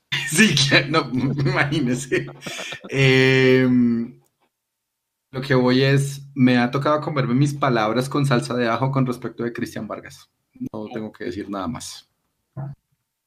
Y Jason, Luis Perlaza. de Leo, bien. Muy bien. Jason, Elvis Perlaza de acabar las, el campeonato como el titular del puesto. Sí, sí, es que no tenemos otro. Y además, pues en los últimos dos partidos también, digamos que ha tenido nivel muy aceptable Perlaza. Yo, yo lo he dicho, o sea, Perlaza a final de semestre dice, eh, Millonarios no le vamos a renovar y no sigue en la, institución, que pues no se va a sentir mucho la ausencia de Perlaza realmente. Pero eh, no tenemos otro jugador en esa posición de cara a los partidos que viene. En los últimos dos partidos lo ha hecho bien. Mm, digamos que eh, ha mejorado en el tema de los centros. Ya no son ya no son detrás del arco, sino que ya tratan de al menos de sacarle chichones a los centrales del equipo rival. Ha habido una mejoría por parte de, Perlaza, pero evidentemente eh, es un jugador con limitaciones, muchísimas, para la edad que tiene, y que evidentemente, pues si Millonarios tiene la posibilidad de darle eh, camino el próximo semestre a un jugador de la cantera o a alguien más joven con proyección en ese, en ese puesto, creo que sería lo adecuado. ¿Le da más en marca que en ataque Perlaza Mechu a Millonarios? Sí, sí, sí, sí. Sí, sí, sí. Completamente. Eh, completamente. Y creo que lo, o sea, cuando en estos partidos bravos que el Perlaza creo que muestra un nivel aceptable y bueno, creo que para mí también debe quedarse con el puesto. Y bueno, Omar Bertel ya sabemos que es el máximo asistidor. Yo espero que, que vuelva por lo menos en el partido que somos de locales en Ibagué, pues lo veamos saliendo mucho más. No creo que en el primero la orden estaba clara y es que saliera tanto y creo que de pronto ahora lo podemos ver mucho más tirando centros y, y, llegando hasta, hasta la línea final para, para buscar un buscapiés o alguna sociedad con Ruiz que seguramente va a jugar ahí. Listo, muchachos. Chicho Arango empezó a sonar para el Indians de Brasil. Los, por los derechos, Eduardo, del Chicho son 40 de Millos, 10 del Envigado y el 50 del Benfica. Él está valorado en un millón de euros según Transfer Market y estaría alrededor de los 2 millones y piquito de dólares la transacción. Si ofrecen esa plata, usted lo vendería al Corinthians de una. Creo que el Corinthians tuvo problemas para pagar a Cantillo al Junior. ¿Esperaría otra oferta o qué haría? Con la experiencia que ya tenemos de la astucia que tienen nuestros dirigentes para hacer negocios, pues yo no quisiera que se lleven al Chicho a, no sé, a préstamo y luego miramos tranquilo, luego tú miras a ver cómo puedes pagar y nos quedamos en una pieza fundamental. Como yo estoy convencido que Minarios va a ser campeón, eh, eso puede ayudar a que se valorice un poquito más pero solamente ahí sí tocaría pararse en la raya como el senador y decir se va, pero en, venta. Nada de préstamo, nada de nada. Que se vaya, pero se vaya vendido, exactamente. Vendido y que se guarde, si se puede, un poquito millonarios. Eso, eso para mí sería un, muy buen negocio porque uno no le puede truncar, obviamente, el desarrollo de la carrera al Chicho. Ha hecho muy buen año, se lo merece. Em, creo que él debe sentir también que necesita una revancha con su fútbol en el exterior, pero que si llega a hacerse el negocio, que Millonarios sepa negociarlo bien y no que sea más lo que perdemos que lo que ganamos, por el simple hecho de dejarlo ir para que el jugador continúe su desarrollo y Millonarios quede viendo un chispero. Y máxime, si somos campeones y tenemos libertadores, pues hombre, eh, es un jugador que dejaría un hueco bastante importante. Entonces, si se va a ir, que se vaya vendido, pero a préstamo, ya no más. Millonarios debería ya dejar de prestar. ¿Gustaría fuerza, Leandro, para que el Chicho lo llevaran a la Copa América? Puede ir, para mí es el mejor jugador de la liga. ¿Es el mejor jugador de la liga? Creo que sí. El Chicho sí. Uno de los mejores, pero, pero como imperativo no creo que sea el mejor. ¿Quién para usted es el mejor? ¿O quién comparte ahí el...? Ah, eh, Borja es uno. El otro es eh, Rovira, el de Nacional. Eh, Rovira, el de Nacional, me parece un gran jugador de fútbol, que me parece determinante para el juego de Guimaraes. Eh, me parece un crack. Hamilton Campas. Me parece también un, gran jugador. Hay como, como, como cinco. Pero, sí, o sea, está bien. Lo que pasa es que Chicho, pues, empezó de menos a más y creo que se tiene que ir bien, no bien vendido. No sé qué es eso. En Millonarios yo no sé qué es eso. Pero sí, pues perdón que lo diga así, pero, me parece. En Millonarios yo no sé qué es, qué es bien vendido. quiero que se vaya bien. Y él mismo lo dijo esta semana, yo no sé si por tribunero o culipronto o qué sé yo, que él vea a Millonarios campeón este semestre. Me parece bien. Creo que así se tiene que ir. Campeón, por eh, lo menos. Le haría fuerza para que lo llevara a rueda, así sea de suplente. Pero para que lo llevara. Yo creo que, yo creo que eh, para mí, Chicho Arango sí es el mejor en su posición en el fútbol colombiano. Porque es que yo creo que cuando se habla del mejor jugador de la, de la liga, no, yo creo que se tiene que hablar es por posiciones creo que Chicho Arango sí es el mejor en su posición, está, de lejos el mejor. Eh, si usted mira ocho goles, cuatro asistencias, participa en una gran cantidad de goles y de opciones de gol de millonarios, eh, es muy influyente en el juego, creo que es el mejor momento deportivo de Chicho Arango. Eh, creo que se merece un espacio, a diferencia de algunos otros jugadores que han ido por ir y realmente no, no han hecho mérito, sino que habían estado en un circulito de empresarios y de, que son amigos del, del presidente de la federación o viceversa o cosas así por el estilo. Creo que Chicho Arango sí tiene bien merecido su puesto en la selección Colombia en la Copa América. Pero, y, y en cuanto a lo que usted preguntaba de la, de la transferencia, es que sí, que es un buen momento, 26 años es el momento para que él, para que él salga y, y ya demuestre madurez en el fútbol del exterior. A mí lo único que no me cuadra es la cifra. No me cuadra porque es que yo no recuerdo, y ayúdenme a echar memoria, muchachos, eh, recientemente un jugador que se haya vendido por más de 10 millones de dólares en el fútbol colombiano. No lo recuerdo. Entonces a mí lo que, la cifra, a mí no me cuadra. O sea, si uno se pone a mirar las cifras de ventas de jugadores en Colombia, eh, yo le puedo asegurar que de 5 a 6 millones de dólares no pasan. Colombia no es un mercado en donde paguen muy bien a los jugadores. Pero salen de eh, acá, llegan a cualquier no recuerdo la cifra y ese mercado sí lo puede vender más caro. Exacto. quiere decir que la liga pero, mire, Eduardo, exactamente. Pero, eh, pero, mire, Eduardo, lo que pasa, por ejemplo, no, recuerdo la cifra exacta, pero si ustedes van a mirar en cuánto se vendió Nacho Fernández, el mejor jugador de, la Liga Argentina en esa posición, eh, se fue a Mineiro y no se fue por una gran cantidad de plata tampoco. Entonces, y estamos hablando de un paso del fútbol argentino, un jugador campeón con River, campeón de Copa Libertadores, y se fue al fútbol de Brasil. Entonces, decir que van a dar 10 millones de dólares por, por, por Cristian, a mí no me cuadra. Ojalá fuese así. 10. a mí la verdad la cifra no. 10 de dónde salió? Es un ejemplo, es un ejemplo. Yo, yo leí hoy, Ah, ok, ok. No, no, pero yo leí hoy que esa era la cifra por la que se estaba ofertando. Ya les voy a decir exactamente la fuente, pero... No, creo que son, no, creo que son, no, no, sí, sí, sí, creo que son dos, creo que son dos, sí, pues de pronto obviamente el humo ahorita, pues, el, el empresario lo querrá recontrainflar. Pero Imagina cómo debe estar don Gustavo haciendo así, sacando sus colmillos y... Minton, Todavía no es octubre. Minton, Minton Campas solo le empató el partido ayer al, al Tolima contra porque estaban jugando re mal. Ese es un jugadorazo, pero igual es que hermano, cuatro millones y medio de dólares, no sé quién los pague. Duan Vergara creo que ya está listo para, para México, va para, para donde está Dorlan Pavón, eh, Monterrey. Monterrey. Eh, allá, allá creo que tienen le van a billete. pagar a, exacto, allá sí le van a pagar a Tulio los 4 millones que pide. Pero, pero bueno, a mí me hubiera gustado mostrarlo más, pero nada, lo que dice Jason es verdad, uno no le puede cortar Mechu, pues la carrera al hombre ni los sueños, y el hombre pues ya fue a Europa y le tocó devolverse para mostrar su nivel. Pero yo sí le haría fuerza de pronto a una selección Colombia, ¿no? Para valorizarlo un poquito. Porque usted sabe que así toca Hay en una este, en este mercado. Sí. Eh, la selección es importante, pero para ligas que, por ejemplo, Inglaterra. Eh, para Brasil no tanto, Bueno. pero hay, hay, importante, hay una cosa importante ahí. Eh, el 40% del Chicho es nuestro. Sí, por eso. El 50 es del Benfica y el 10 es del Envigado. Así las cosas. Ah, bueno, otra cosa. A Chicho le queda un año más de contrato. Eh, bueno. No. no, eso, exacto, pero entonces es el momento para venderlos ya. Porque cuando no les vale. seis meses ya van a buscar es al jugador directamente y va a pasar la gran me voy libre gracias por todo.com.co. Entonces, por eso, eh, ahora que decía, que decía Eduardo, yo no recuerdo a Millonarios haber vendido bien nunca en mi vida, en siete años. Al pibe se lo regalaron al Cali y el Cali se lo vendió a Montpellier en un platal. Entonces, yo no, no recuerdo realmente a Mill- no, no a Azul y Blanco, a Millonarios vender algo bien en mi, en mi vida. En mi vida. Chitiva, pero pues, fue vaya Wellington a ser. y después se fue en el 79 y yo no había nacido. Chitiva, Pero pero, pues se perdió por allá en la casa del Chiquinchía. Edu. pero, pero es importante entonces sí venderlo eh, porque ya se le va, ya se va a acabar, ese, ese es el momento. También además el jugador está en auge, ahora sí Edu. Simplemente para comentarle a la gente una información que salió hace dos minutos.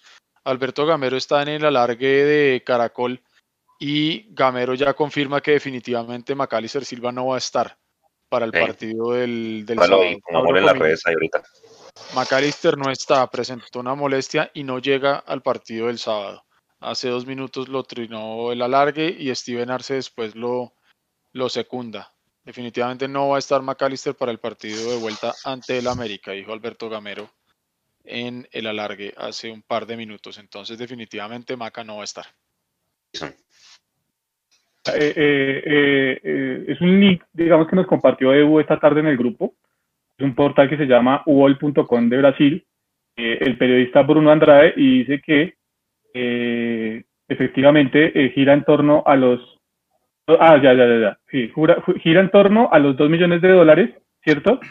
Para, eh, y ellos tienen unas, ya, ya entiendo qué es lo que dice hombre. Ellos tienen unas proyecciones eh, de que el jugador eh, pasando al fútbol brasileño se puede eva- eva- evaluar 10 millones de dólares. Entonces, como para que también tengamos, Char, por para que tengamos la diferencia de, ahí de qué pasar del fútbol colombiano, ¿cierto? Y, y ser vendido, eh, un jugador colombiano ser vendido desde la Liga Brasilera. Eso es más o menos, eh, ya mirando No, acá comentarios y demás, valor. lo que ellos tienen entonces para rectificarla. esto. Lo podrían vender en 10 10,7 millones de dólares más adelante. Esa es básicamente la proyección que ellos hacen.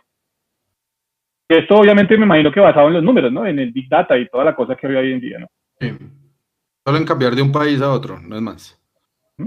O sea, Ah, o sea, no, la, la- la liga, la liga colombiana solamente da para, para vender al mejor jugador en su posición por 2 millones de dólares.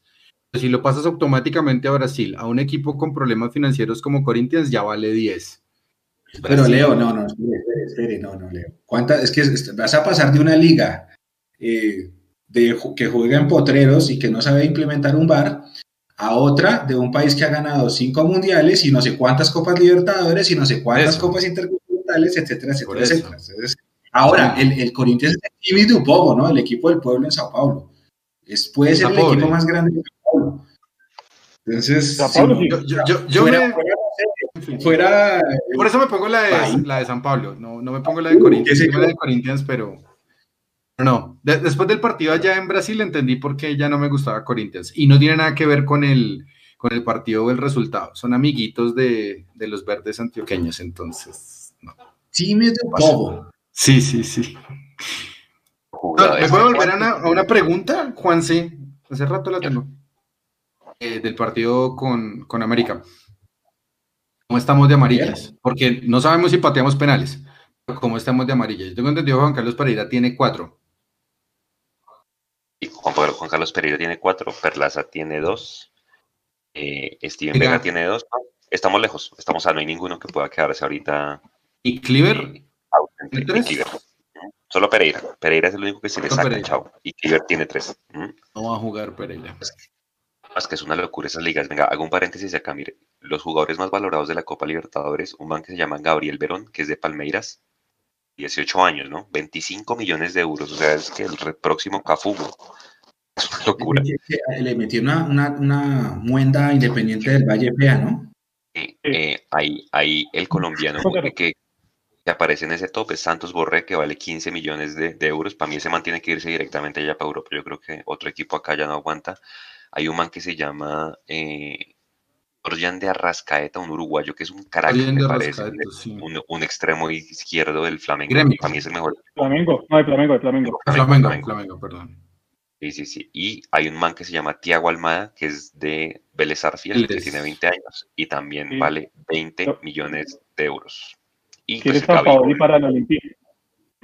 Tiene, y, está Gabigol, pues, de, de Flamenco, que vale también 20 millones de euros. No, es que es una locura, pero sí creo que para cerrar el tema del Chicho, ojalá sea campeón, yo quiero que sea campeón, le haría fuerza a la selección Colombia. Eh, y no se nos agarra lo que inclusive el Benfica lo pida de vuelta, porque está en un nivel muy bárbaro. No sé si, si, si, si, si sea la primera opción, pero puede pasar. Bueno, el otro tema que ya tenemos ya con piedra, pero que toca tocarlo, es Wilker Fariñez. Porque Wilker, imagínense que va a ser titular el sábado a las 10 de la mañana. Los que tengan DirecTV lo van a poder ver por DirecTV Sports porque juegan contra el PSG y le tocó papa caliente Leandro a Wilker Fariñez. Hacerle para que le vaya bien. Sí. Es, jugador del Lens, ¿no? Y pues yo no tengo sentimientos con el Lens. Entonces. Eh... hermano Leandro. Leandro ya no, no, no. Por favor, al señor de los colmillos, como dice Edu. Eh, pues tampoco que lo goleen, pero, pero, pues bueno, Haga cuatro saques maravillosos y, ya está. Me dicho, tápele dos balones, uno a Neymar y un Mbappé y listo. Mm. Más, el PSG va a jugar a media máquina ese partido porque le interesa más la vuelta Champions contra el Manchester City, que le hizo ver muy mal los últimos 20 minutos además. Y jugó muy buen primer tiempo. El primer tiempo sí, tremendo, asfixiante. No tenía cómo salir de ahí, pero bueno. ¿Qué dice Edu de Wilker? Que le vaya bien de una, ¿no? Que se quede allá. Se la oportunidad, ahí está la oportunidad que, que, que, venía pidiendo, lo hablábamos en el live de la semana pasada, creo, que no la había podido leer porque el arquero Leica, eh, titular indiscutido, eh, Wilker terminó jugando el partido anterior los últimos 10 minutos, si mal no recuerdo precisamente porque se, le, se lesiona el arquero titular. Y por eso es que Wilker tiene la oportunidad ahora.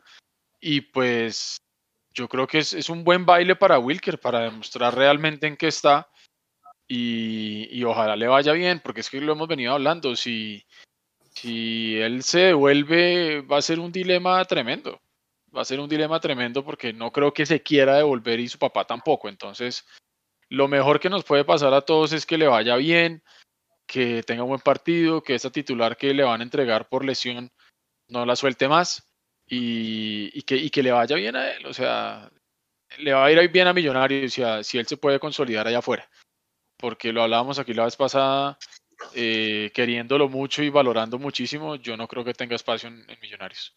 De acuerdo. Además que no creo que ya él cumplió su ciclo. Oiga, Jason, me vio el partido de Vélez con la liga y, flojo Matías, no creo que se vio comprometido en el primer gol ahí con Cristian Martínez Borja. Eh, ¿Será que Matías sí le da para ser titular en, en, la Copa Libertadores? Yo creo que sí, de pronto el campeonato argentino, pero en la Copa no lo veo con mucho nivel todavía, de pronto más adelante. Yo creo que es, es, que también lo de Matías es un tema de funcionamiento. Ustedes se recuerdan ese partido salido de tono 7-1 contra Boca en cancha de Vélez, eh, donde Vélez básicamente paró los jugadores en la cancha, pero de funcionamiento no había nada. Creo que es un equipo que hasta ahora Pellegrino está tratando como de amalgamar, tratando de poner eh, al ruedo bien, y creo que hay que darle tiempo porque también acaba de llegar nuevamente a Vélez y se está eh, adaptando es un grupo muy joven porque él le está apostando también al tema de los, los jugadores jóvenes. Eh, usted nombraba ahorita a uno, a Tiago Almada, que es el que quiere eh, San Pablo y para el PSG, para, para el Olympique de Marsella, perdón. Eh, y por ese estilo, digamos que son la mayoría de jugadores de Vélez. Entonces, en un plantel joven en donde se está apenas adecuando, creo que le va a costar. pero Matías tiene para jugar en el fútbol argentino, ¿no? Creo que, eso, está, eso está claro. Y hablando de exmillonarios, ahorita, a esta hora, eh, San Luis 1, Pachuca 4, minuto 63. Está jugando en este momento el equipo de John Duque, que no está en cancha, según lo que yo veo acá, y el equipo de Santiago Mosquera. Eh, Santiago Mosquera, eh, que tampoco fue convocado, así, así está convocado, a los Santiago, está en el banco, y el que no veo no lo llevaron. A ver, a ver, a ver, a ver. No está, no está en el banco. no veo que hayan llevado a Duque, exactamente. Duque no está, no está, no está convocado. Entonces, en este momento, el equipo de Duque pierde 5 por 1 ya, 5 por 1, minuto 66, contra el equipo de Harold Santiago Mosquera. Pero bueno, eso es repetitivo. ¿Cuánto ha jugado Duque? ¿Dos partidos? ¿Tres partidos? Enteros, enteros creo que tres. Enteros creo que son tres o cuatro. Creo que son tres o cuatro partidos que ha jugado Duque en 17 jornadas, ¿no? Que ya estamos completando hoy en México. Creo que los de más regularidad y bueno, han sido Biconis. A Iron le dan minuticos, arranca a veces titular, es cambio fijo, o lo meten ya al remate de los partidos, pero pues delantero tampoco ha mojado, mojado las redes. Biconis está Biconis, Biconis hace tres partidos de suplente también. Entonces, eh, no es bueno el panorama de los exmillonarios en el fútbol de México. ¿no? No, tiene que irse Chicho a ser titulares, que eso también es el tema. O sea, que si se van es para ser titulares a donde lleguen. A jugar con Cantillo que está volando. Sí, sí, sí. Oiga, em, y nos queda el tema pues del fútbol femenino que ya lo tocaba Jason al principio. Creo que bueno, pues es una liga de dos meses lastimosamente, muy poquito, pero yo veo al equipo femenino de Millos muy, muy desarmado de uno. O sea, de las que estaban. No, hay. Hay. No hay nada, Lo, decía, lo decía María Paula. Eh, creo que están las dos líneas por, porque están recuperando. no las pueden sacar. No las pueden y, sacar. Y, esto, y, y, esto me perdonarán lo que yo voy a decir, pero esto ni siquiera se debería llamar liga. Eso es un, un torneo, eso es una copa, eso es un, no sé. Y así todo yo vuelvo y digo, y es una liguilla así. Y así todo yo vuelvo y lo digo. Así queríamos un mundial femenino en Colombia saliendo a decir todo lo que dijeron y toda esa cantidad de mentiras que le quisieron vender al mundo para que nos entregaran un mundial, cuando acá las jugadoras de fútbol profesional no tienen absolutamente ninguna garantía de que puedan vivir de su, de su actividad. Es una, es una vergüenza, es una vergüenza. Y si en algo el equipo había evolucionado y había avanzado, pues creo que echamos de para atrás. Y va a ser un equipo completamente nuevo y va a ser un equipo que ojalá las, las, las, jugadoras que lleven les vaya bien, pero va a ser un proceso que prácticamente arranca de ceros otra vez. Y eso es muy triste, porque precisamente ese tipo de formato no le permite a ningún equipo mantener una base para hacer un proceso. Es muy jodido, es muy jodido, Leandro. ¿Alguna opinión del equipo femenino? Es una vergüenza cómo tratan a las mujeres jugadoras, no solamente en Millonarios, sino en todo lo que llaman liga eh, pobres como tienen que aguantar, la verdad. no es una cuestión de pobrecito, que sea la gente o no le interesa el fútbol femenino. Yo creo que le interesaría el fútbol femenino si se jugara como un torneo normal, como si se juega a 18 fechas, 14 fechas, ida, vuelta y demás durante un año, qué sé yo, como para que haya proceso real, ¿no? Y para que haya estabilidad laboral también. Eso es lo más importante no tenerlo solamente por tres meses, o sea, un contrato de prestación de servicios por tres meses, eso a mí no, me parece correcto. Demasiado show para tanto bagazo. Lástima. Los voy a, comprometer. Eh, pasa. Esto va contra el Junior. Santa Fe le puede dar la vuelta a esa, a esa llave. Junior. Penales ajenos. ¿Gana quién? Viera, Junior. Gana. No, vea que Leandro también, eh, mi tocayo es bueno. Échale una ah, velita ahí a Santa Fe. Échale una velita ahí a Santa Fe. Jason. Yo creo que Junior es el rival. No, Junior. Yo creo que ese 3-1 les da una ventaja importante y y creo que tienen cómo, cómo mantenerla. El otro lado, pasamos esa llave del Junior. ¿quién llega, ya, ¿quién llega ya a la final? ¿Nacional o el Cali? Perdón, ¿Nacional o el Tolima? Nacional.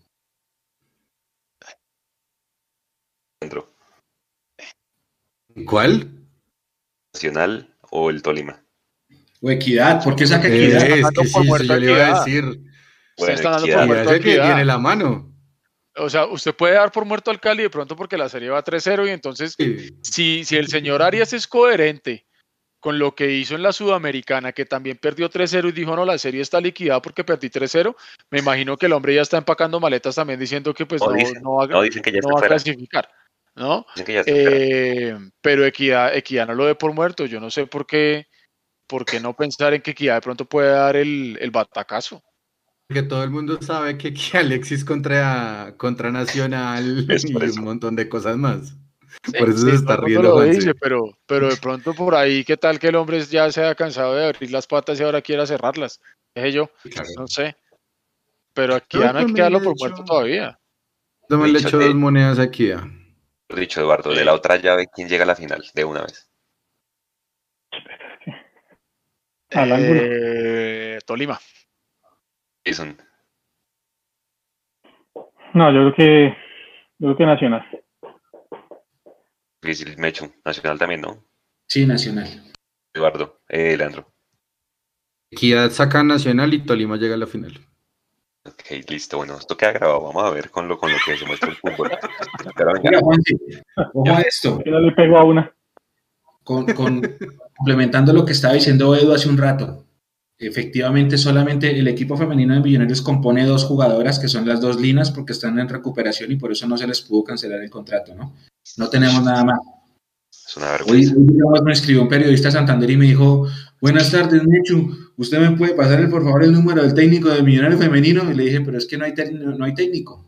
Entonces no, no le puedo dar información porque no sé ni quién es el técnico de Millonarios.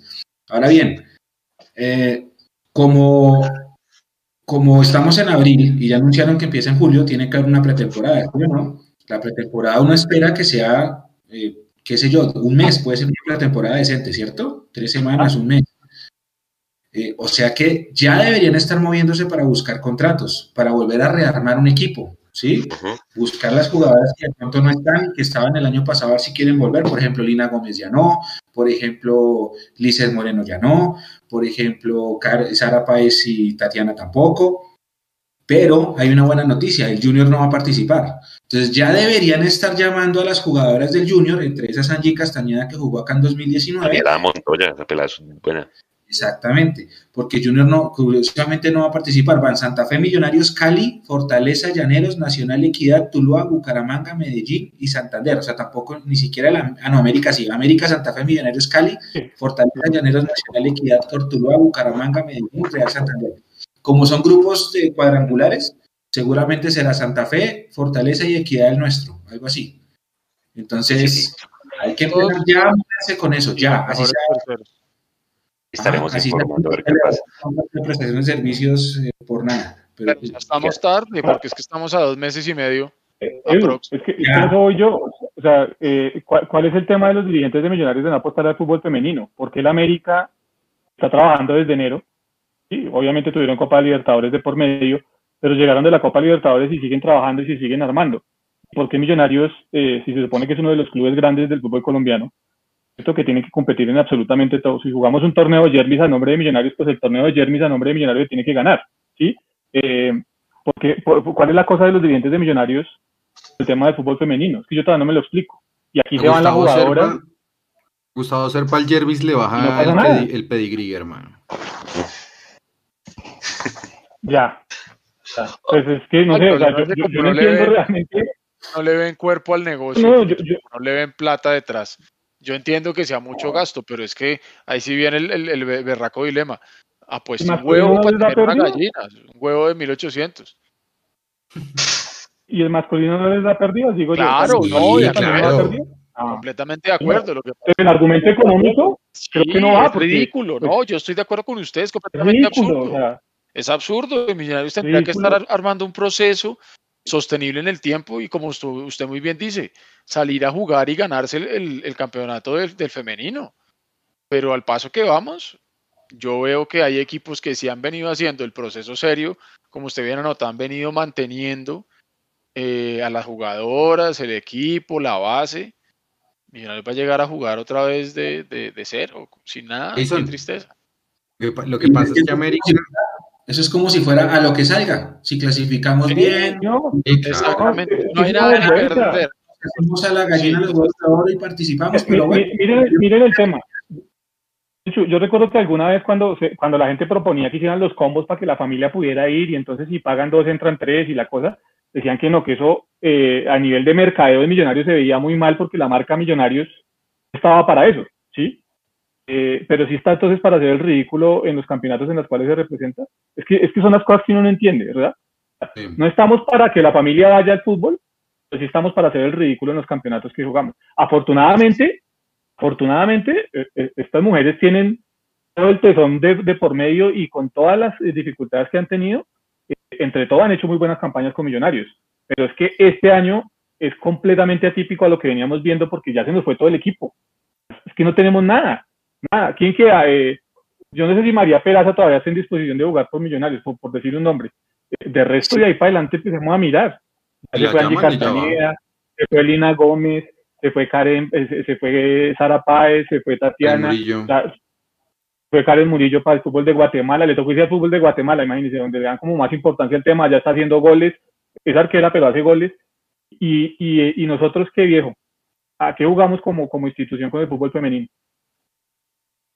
Una lástima, una lástima de eso y bueno, eh, eh, estaremos informando a la gente lo que suceda. Oiga muchachos, para irnos temprano, yo quería tocar un tema. La gente no quiero que lo malinterprete porque va a decir, ay Juanse, pero primero hay que pasar a la final y quedar campeones. Hermano, con lo que pasa con el fútbol colombiano en la Copa Libertadores y en la Copa Sudamericana. Ayer, Vergesio se llamaba el que le hizo los tres goles a Nacional, el argentino de Vergesio, sí. 37 años, uno. Eh, el que le hizo los dos goles a Santa Fe, de Fluminense con 27% de posesión del partido, Leandro. Parece un equipo uruguayo ese, ese Fluminense ayer. Y eh, se me escapa otro que también Lito es Esteves, veterano, 34 eh, años. hizo goles y 34 años, ahí está.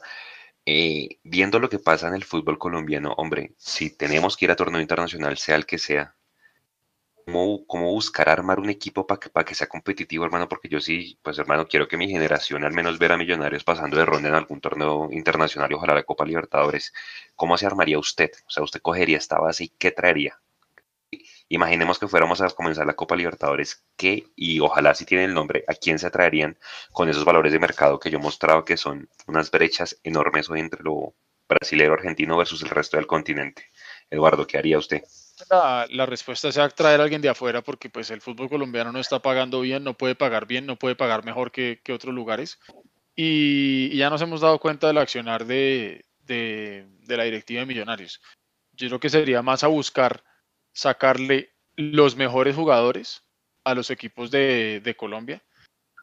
Para mí, antes de eso, lo primero será mantener la base. Es decir, por ejemplo, si estamos hablando del caso de Chicho Arango y no llega una oferta realmente buena, yo trataría de mantenerlo para Libertadores y decirle al jugador, venga, si tiene una buena Libertadores, le puede ir muchísimo mejor.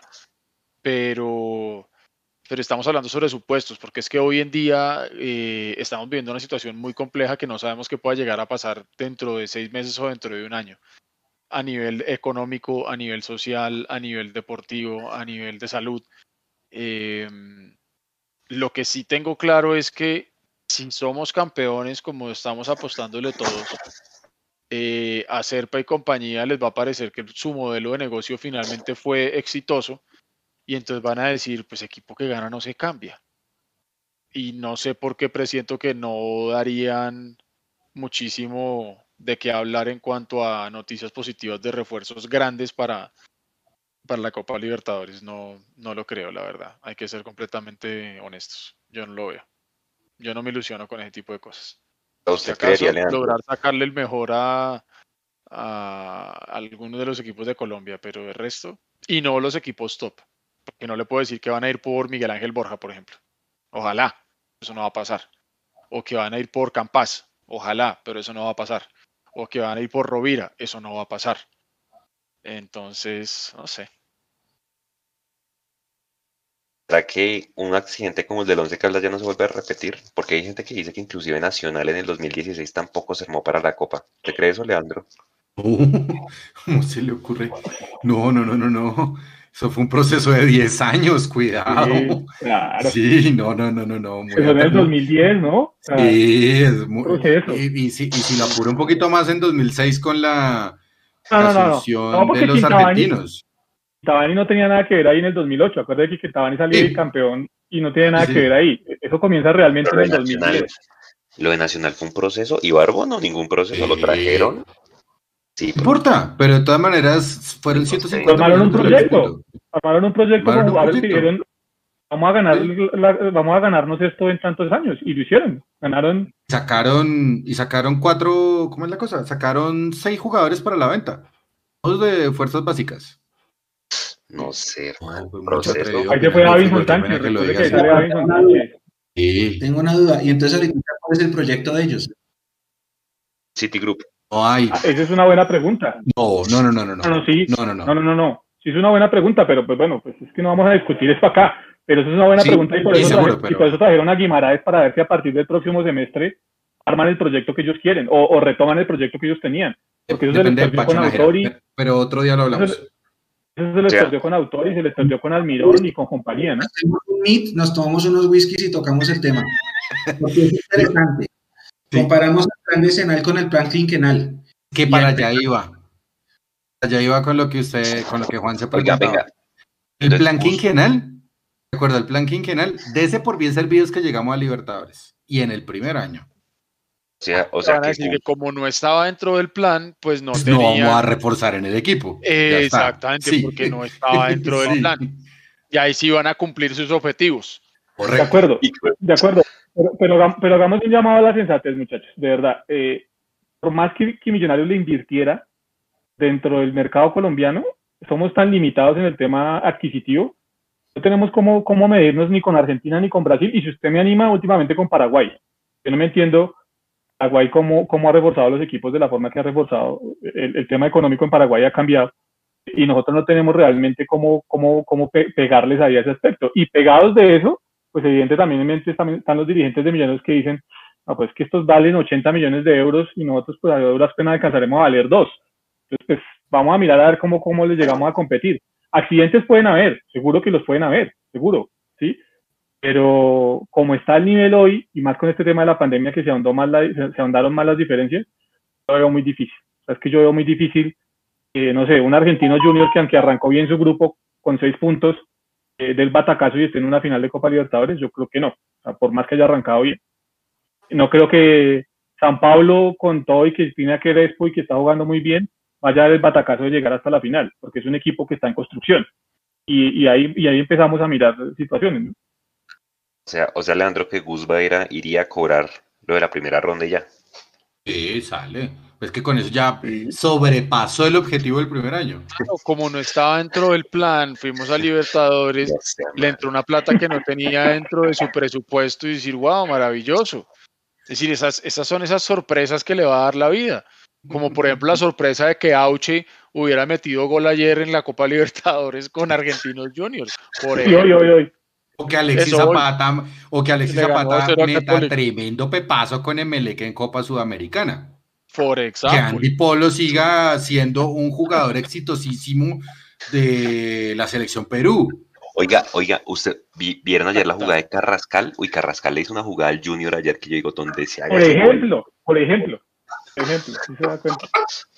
Por ejemplo, No, es que es una, es por una ejemplo, locura. güey. No, no vale, Pero- no, eso no vale porque realmente Junior se jugó un partidazo. Y claro. Yo, Pero es que, pero sí jugó un partidazo, sí jugó un partidazo. Nacional también jugó. Los dos nacionales también jugaron un partidazo 4-4, se cagaron a goles y ninguno ganó. Pero Pero también fue partidazo. partidazo, pero también fue Partidazo. partidazo. es que, pero es que, hermano, ¿qué, qué jugador del fútbol Santa Fe colombiano? También jugó un partidazo, ¿no vio? Tuvo 70 y qué, 78% de, de posesión de pelota, ¿no dijo Juanse? Que, que el otro equipo parecía un equipo uruguayo. O sea, Santa Fe hizo ver a Fluminense como un equipo uruguayo. Fue un partidazo. Fue un Es partidazo. que, es que más ¿qué jugador colombiano hoy te traería que, más allá de que sea bueno, sepa jugar ese tipo de torneos. Porque es que, es- vea, con estas dos semanas que van de Copa, me he dado cuenta, hermano, que esto es efectividad de una, ta, ta, ta, y ya, y saber jugar la copa. Jugamos muy lento, Juanse, jugamos muy lento. Usted acaba de tocar. Es mala, jugamos muy lento. Ay, Juan se tocó un tema, saber jugar la copa. ¿Usted cómo aprende a jugar la copa? Jugándola año tras año. año por, FIFA, por FIFA. Hoy se aprende a jugar por FIFA. Entonces, hermano, si Millonarios va una vez cada... Si Millonarios va una vez cada cinco años a Copa Libertadores, pues ¿cuándo vamos a aprender a jugarla, hermano? ese es el grave problema para mí. Es que, es que, venga, venga, seamos sinceros, o sea, todos queremos la estrella 16. Hermano, al otro día, listo, celebramos en la casa o en donde sea, viciosos. Pero bueno, vienen los torneos internacionales y ahí volvemos a lo mismo, porque es que yo lo estoy viendo, o sea, es que ni el Junior, marica, con tremenda nómina, y sí, juega muy bonito y todo, pero mire, River ahí con la mística copera lo, lo mandó al carajo. Suerte de la fea, la bonita la desea. Qué buen Ferrari tiene un pésimo conductor como Amaranto, que eso es otra cosa. No, pero es que Junior Leandro en la Copa no ha hecho nada, o sea, ni con Amaranto, ni con el con el de las 35 temporadas en el, con el con el pelo de burra, o sea, con nadie, O sea, yo digo que Julio Noveno. Suena ¿Ustedes creen que Nacional pasa de primera ronda? De pronto con ese grupo sí le da, ¿no? Sí, sí, sí. Y yo lo veo complicado. Ahora ya después que pasa. Único, yo creo. Yo lo, estoy viendo complicado con ese arranque de argentino, ¿sabes? Yo no, yo no, yo en mis en mis cartas no tenía que Argentinos iba a sumar los, los seis puntos de arranque. Ahí ya les está ojo porque tienen a Auche. Entonces pilas. A ver, venir a Auche aquí a, a, a, Colombia, sí, hermano. A, mí me preocupó un poco. O sea, Juanse, de, pronto a ver si le, si, si le entiendo. o sea, suena como un lastre, campeón en Colombia, para ir a Sudamericana, a Libertadores o a Copas Internacionales. O sea, es un problema. Pues no un problema, pero es que uno no lo vaya a decir. No lo vaya a decir, no vaya a decir que entonces es un lastre porque entonces dicen que, es mejor no ser campeón. Porque, pues, sí, no, no, no. Lo estoy pensando en el plano internacional, no, no es más. Es que, o sea, yo me pongo a pensar la última Copa Libertadores que fuimos y en ese partido independiente que fue una fiesta, marica, nuestros extremos eran huérfanos y Elícer Quiñones. Entonces, de ahí para adelante, ya uno ya se puede imaginar cualquier cosa con la Copa Libertadores si es que llegamos a volver. O sea, yo quiero que volvamos, pero ya uno sabe que es ir a cobrar la plata y sale, ¿no? Con lo que se está viendo el fútbol colombiano, es que el nivel del fútbol colombiano está quedando re mal. Con los objetivos de millonarios, pero sobrepasados. Pero eso es, culpa, de los mismos dirigentes nuestros que venden esta liga como si fuera la panacea y realmente, pues, la verdad hay que decirla, nuestra liga no es buena. Venden el cuento de que tenemos una superliga y se pegan de, ese, de la octava mejor del mundo y lo que dice la gente es verdad. ¿Hace cuánto no metemos un equipo en segunda ronda? Ahora, yo no es mi caso, yo deseo que todos los equipos colombianos pierdan afuera, pero, pero si lo miran en global, claro, eso, eso pega. Ahora, hay que hacerse una liga de 18 equipos, no más. De 14. Hay, hay, bueno, 14, sí, está bien. Hay, gente que dice que el número de equipos, hay gente que dice que debería ser anual. O anual. Bien, bien. También. Anual y menos equipos. Yo, usted, un año, usted un año aguantándose un Patriotas Envigado, güey. Uy, sí, ¿qué te digo? yo, yo, lo de anual lo, discuto porque siendo anual Nacional ganó su copa y Santa Fe ganó su copa y Caldas ganó su copa y Junior fue subcampeón y no sé qué. El, formato es lo de menos, pero sí hay que bajarle la cantidad de equipos porque el calendario está muy apretado y eso también influye mucho. Eso influye demasiado. Yo creo, que, el formato sí influye en el rendimiento. Creo que el formato sí influye en, en el rendimiento y en la calidad del campeonato. Ustedes miran no sé, me puedo estar equivocando, pero en Sudamérica creo que solo en este momento, bueno, salvo ahorita por la pandemia de Argentina, creo que solo Paraguay y Colombia mantienen los dos torneos. El resto ya están jugando una liga larga. Y, creo que eso, y si ustedes miran, no sé si ustedes tuvieron la posibilidad de ver hoy a Sporting Cristal frente a Racing, eh, ya se le ve, ya se le ve otra cara a los equipos peruanos en, el terreno de juego. O sea, ya, digamos que el hecho de usted, de usted poder tener, un proyecto largo, eh, eh, fijo a lo, a lo que va, eh, le, da mucho más nivel al, campeonato. Hoy lo de Sporting Cristal frente, frente a Racing, uno queda maravillado porque uno dice, este era el Sporting Cristal del 96 o del 97, eh, equipos que le plantaban cara a los equipos argentinos, y hoy hizo eso eh, Sporting Cristal frente a Racing. Obviamente son excepciones, pero cuando usted va dándole progreso a ese proyecto, seguramente se dan los resultados. Pero aquí con esta fugia de que si usted no está entre los ocho, lo saco, y entonces pa, pa, pa, pa, pa, pa, pa, y seguimos bombardeando, pues obviamente usted no le da posibilidad a los procesos. Falta, falta Leandro que Alex Rambal la rompa con el Luis Ready en la copa, ya quedamos listos, man. Usted lo ha dicho todo. Oiga, muchachos, ya para cerrar, eh, y, el mensaje de despedida de cada uno, porque vi mucha gente en redes, yo no sé si ustedes vieron, decía que Millonarios había regalado ya pues el partido de vuelta por jugar en Ibagué. Entonces, que no, que no teníamos dirigentes por haber gestionado el tema de Bogotá. ¿De verdad creen que regalamos el tema por jugar en, al nivel del mar? Creo que no, o sea, hermano, hay que jugar donde sea, hay que ganar, ¿no, Eduardo? Yo creo que, mire, estamos en una situación en la que aquí sí no se le puede tirar la responsabilidad a ningún directivo de Millonarios, porque simplemente si la ciudad le cierra a usted las puertas, ¿usted cómo va a poder pelear que le, que le hagan una excepción? Y si le hacían la excepción a Millonarios, les tocaba hacérsela también a Equidad de Santa Fe. Entonces, eh, yo entiendo que muchas veces la directiva de Millonarios le genera a uno eh, malestar o lo que sea, pero tampoco puede perder uno, perder uno la objetividad. Y en este caso no hay absolutamente nada que hacer, primero. Y segundo, si Millonarios tiene que jugar en Ibagué o en cualquier otra plaza que nos hubieran dado, el equipo tiene que salir a hacer lo que tiene que hacer donde sea. Y eso lo decía, creo que era el Chicho Arango esta semana. Eh, donde sea que nos pongan a jugar, tenemos que ir a hacer la tarea. Entonces, yo no creo que Millonarios, por el simple hecho de jugar en Ibagué, que dicho sea de paso, eh, plaza que conoce perfectamente bien Gamero y todo su cuerpo técnico y que dicen que eso pesó muchísimo al momento de tomar la decisión, confiar perfectamente en que todo va a salir bien y ya está. Yo creo que todo esto hace parte de un plan y que todo va a salir bien. Punto. Sencillo, no hay nada más que hacer. O dígame usted dónde íbamos a jugar. No había ciudades para jugarlo. Antioquia está completamente reventado de COVID también, si uno quisiera pensar de pronto en un Río Negro, eh, por el tema de altura, por ejemplo. No había manera de irse para Antioquia. Eh, Manizales dijo que no, Tunja dijo que no. Entonces, ¿dónde más? Pasto, llegar a Pasto era más el desgaste que le podía generar al propio equipo de Millonarios que al América de Cali llegar a Pasto. Entonces, nada, ya, eso fue lo que nos tocó y listo. Y si el equipo está para pasar a semifinales, va a pasar en Ibagué, en Bogotá, donde sea. Ganamos la serie, como dice la gente, ¿no? Yo, creo que Millonarios tiene la ventaja y a partir de eso es lo que decía Eduardo al comienzo, la inteligencia de juego la que, la que va a marcar si Millonarios va a pasar o no va a pasar.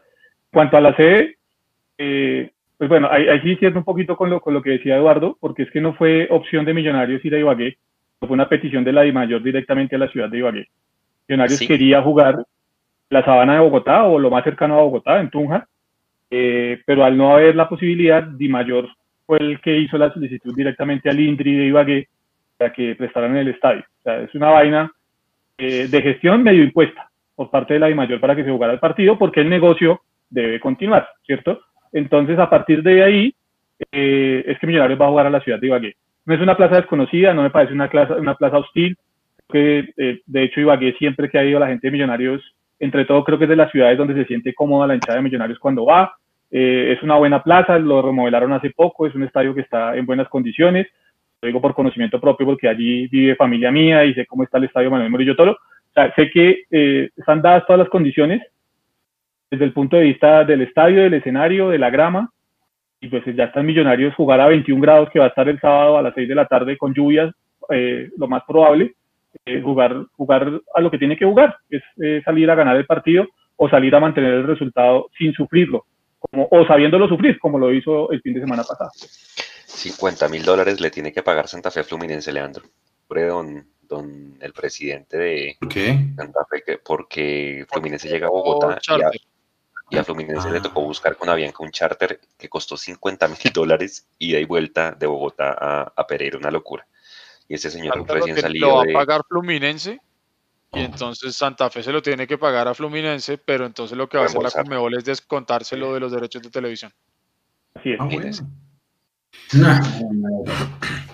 Oiga, me ¿hace cuánto no ganamos ni Desde, 2000, Juanse, desde 2013, el 26 de mayo le ganamos 1-0 al Tolima, hizo gol Freddy Montero, hizo gol Eric Moreno, ese día ganamos 2-1 y pues antes de ese, el recordado gol de, de Harrison Otálvaro. Nosotros pusimos la cifra, ahí en Mundo Millos, de los, el récord absoluto en Ibagué, un récord que era buenísimo hasta 1999, pero pues de aquí para allá, pues como duramos sin ganar al Tolima en Ibagué, pues se fue al caño eh, era muy bueno. Nosotros tenemos récord positivo en Ibagué, como en algún momento tuvimos en Medellín y en otras plazas.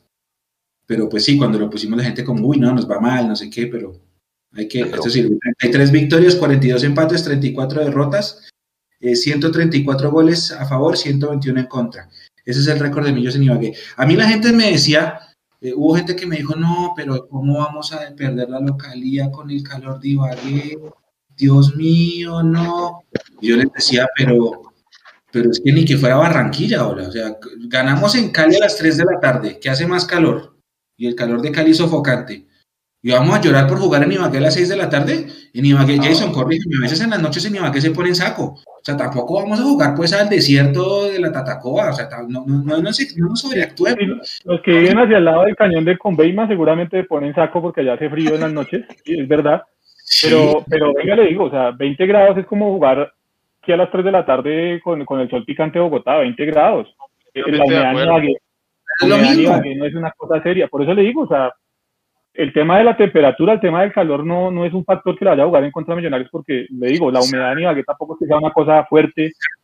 Ahora, 3 de la tarde, 3 de la tarde con ese sol, ese, ese también complica. Ese también complica y, inclusive nos ha jugado en contra de nosotros, que hace muchos no ganamos a las... Pero entonces ya, no, que es que como perdimos la localía, que... No, hombre, ni que fuera... O sea, yo digo, vamos a jugar en el Sierra Nevada, uno dice, uy, sí, perdimos la localía. Pero por jugar en Ibagué, no, tampoco, ya fue lo que dijo Eduardo, ya está, y si vamos a clasificar, tenemos de clasificar en Girardot, en Ibagué, en Zipaquirá o en tú. Sí, señor, Leandro. Además que Leandro puede caer un palo porque ayer llovió durísimo en Talleres. Opinión de Ibagué, don Leo. Eh, buena plaza, gente. Lo único que quiero decir es lo siguiente. No tiene la culpa, pues obviamente los directivos de Millonarios por la pandemia, pero solamente voy a hacer el comentario acá porque yo ya lo hice a mis compañeros por chat.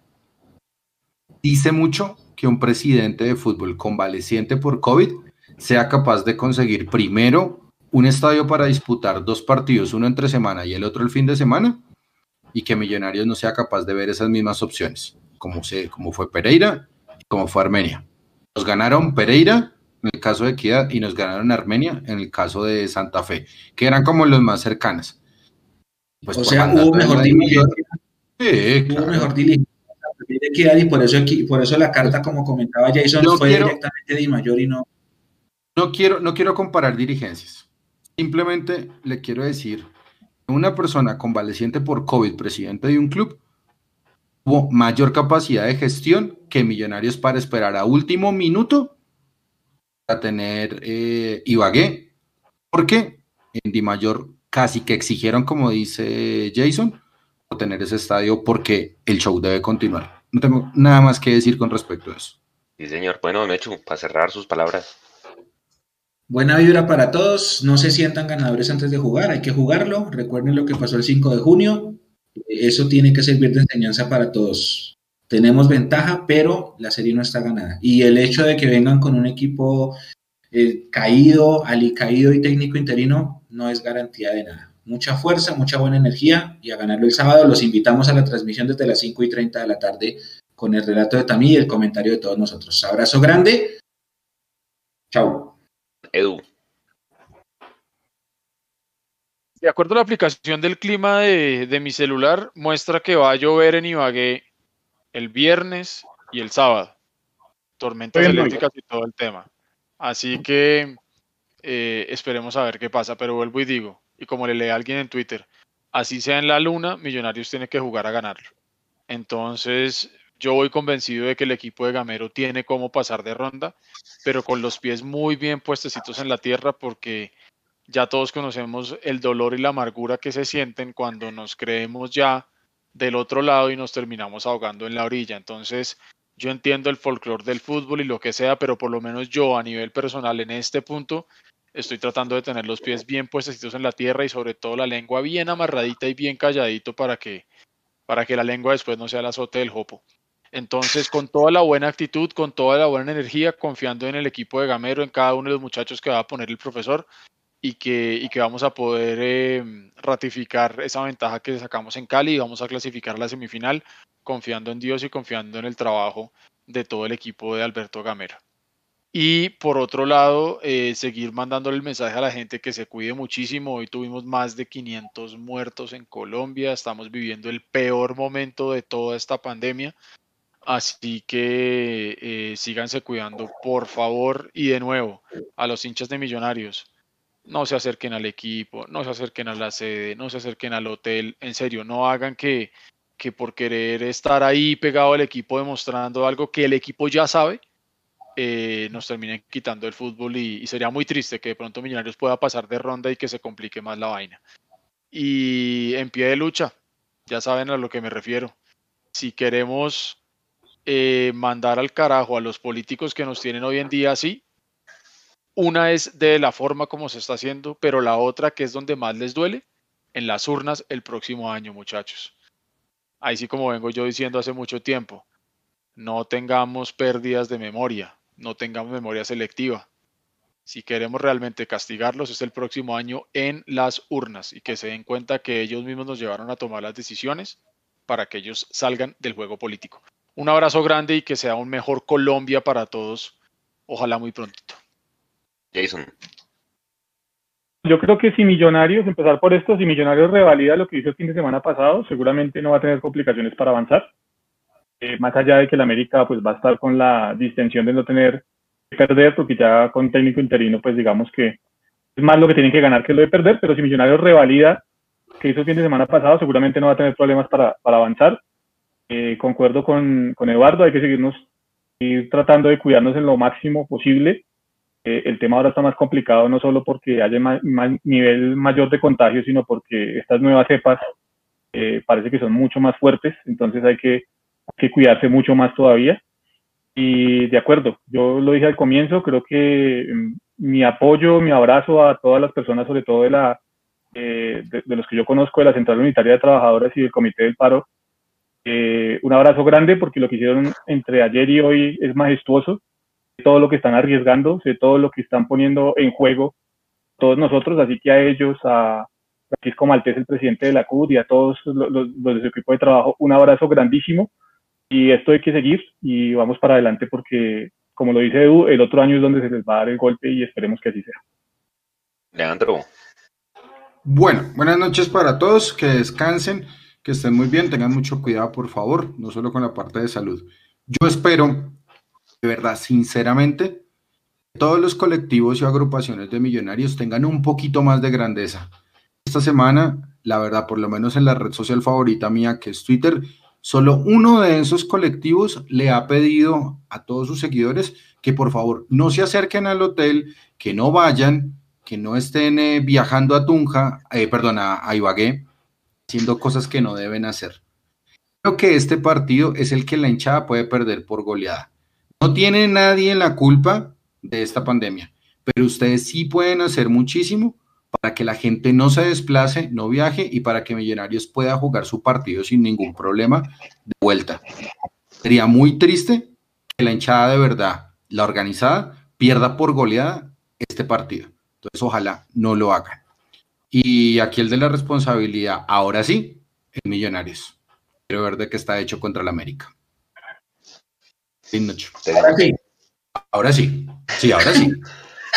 Ahora sí. Sí, porque el favorito en el contexto anterior de Juan Cruz Real, América. Ah, ya.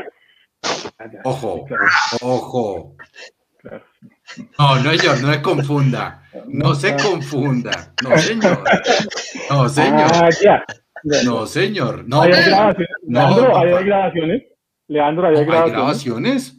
El favorito era América Leandro. por ser el bicampeón y demás. Pero ya acabó el proceso de América. Venga, Leo, una pregunta. Usted no decía que esto eran partidos de 180 minutos, entonces ¿por qué en, en el primer tiempo dejó de ser favorito? Explíqueme.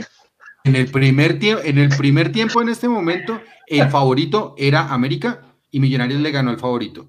Ahora, Mm. bajo todo el contexto, epa, bajo todo el contexto, que ya no tiene al líder eh, con el que se revalidó todo lo que hizo, que tiene la responsabilidad de Millonarios. Que tiene la responsabilidad de Millonarios si llega a pasar el tema contra el Junior. No sé, con Santa Fe dije yo.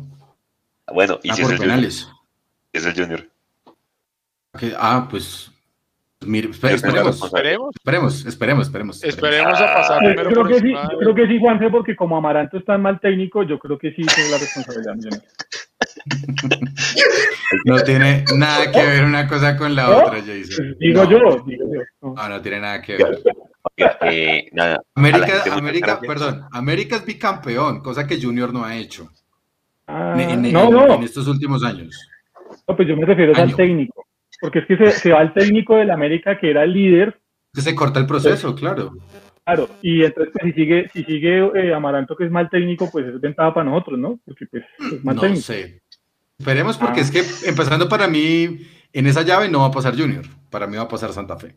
Bueno, No, pero vamos a ver, caso tal que pasara. Eh, esperemos. Vamos a ver cómo, vamos a ver cómo termina eso. No, de mi lado agradecerles la gente que estuvo dos horas. Esperamos que Mundo Millos haya sido estas dos horas un rato más de esparcimiento para todos ustedes con tanta vaina harta que tiene este país desde el punto de vista eh, de desmanes, porque una cosa es la protesta y otra cosa es volver mierda la ciudad, perdón la palabra, pero es eso, ¿sí? Eh, la hacemos a gente que se camufla pues para, para tirarse las cosas, para robar y todo este tipo de cosas, creo que no, hay que protestar y pararse en la raya.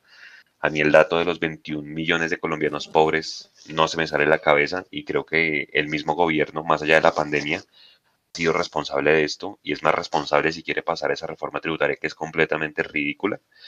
Y bueno, ya de, cara al fútbol, hombre, hay que ganar el partido. Somos primeros en reclasificación. Hay que ganar el partido, ¿sí? Para, para terminar mejor las rondas de eliminación siguientes y, ¿por qué no? Pues ir a torneo internacional eh, el próximo año con la salvedad de que ya hablamos. A toda la gente, gracias. Invitarlos a nuestra transmisión del partido Edu, eh, que va a arrancar a las que cinco y media de la tarde y seguramente con el tercer tiempo. Don Eduardo.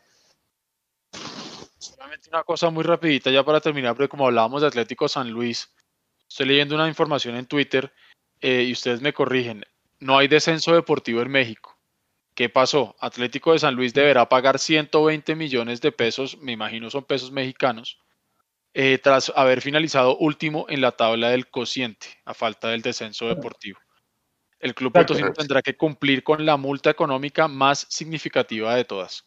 Entonces, por haber quedado último, le clavaron su, su multa de 120 millones de pesos mexicanos, que eso es como 22 mil millones de pesos, puede ser. Felipe.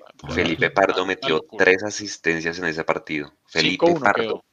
Felipe Pardo, de los cinco goles, tres asistencias fueron de Felipe Pardo. Bien que me explique eso, Leandro. Tampoco es es que el refuerzo para la Copa Libertadores del otro año. No, le digas, no les diga eso.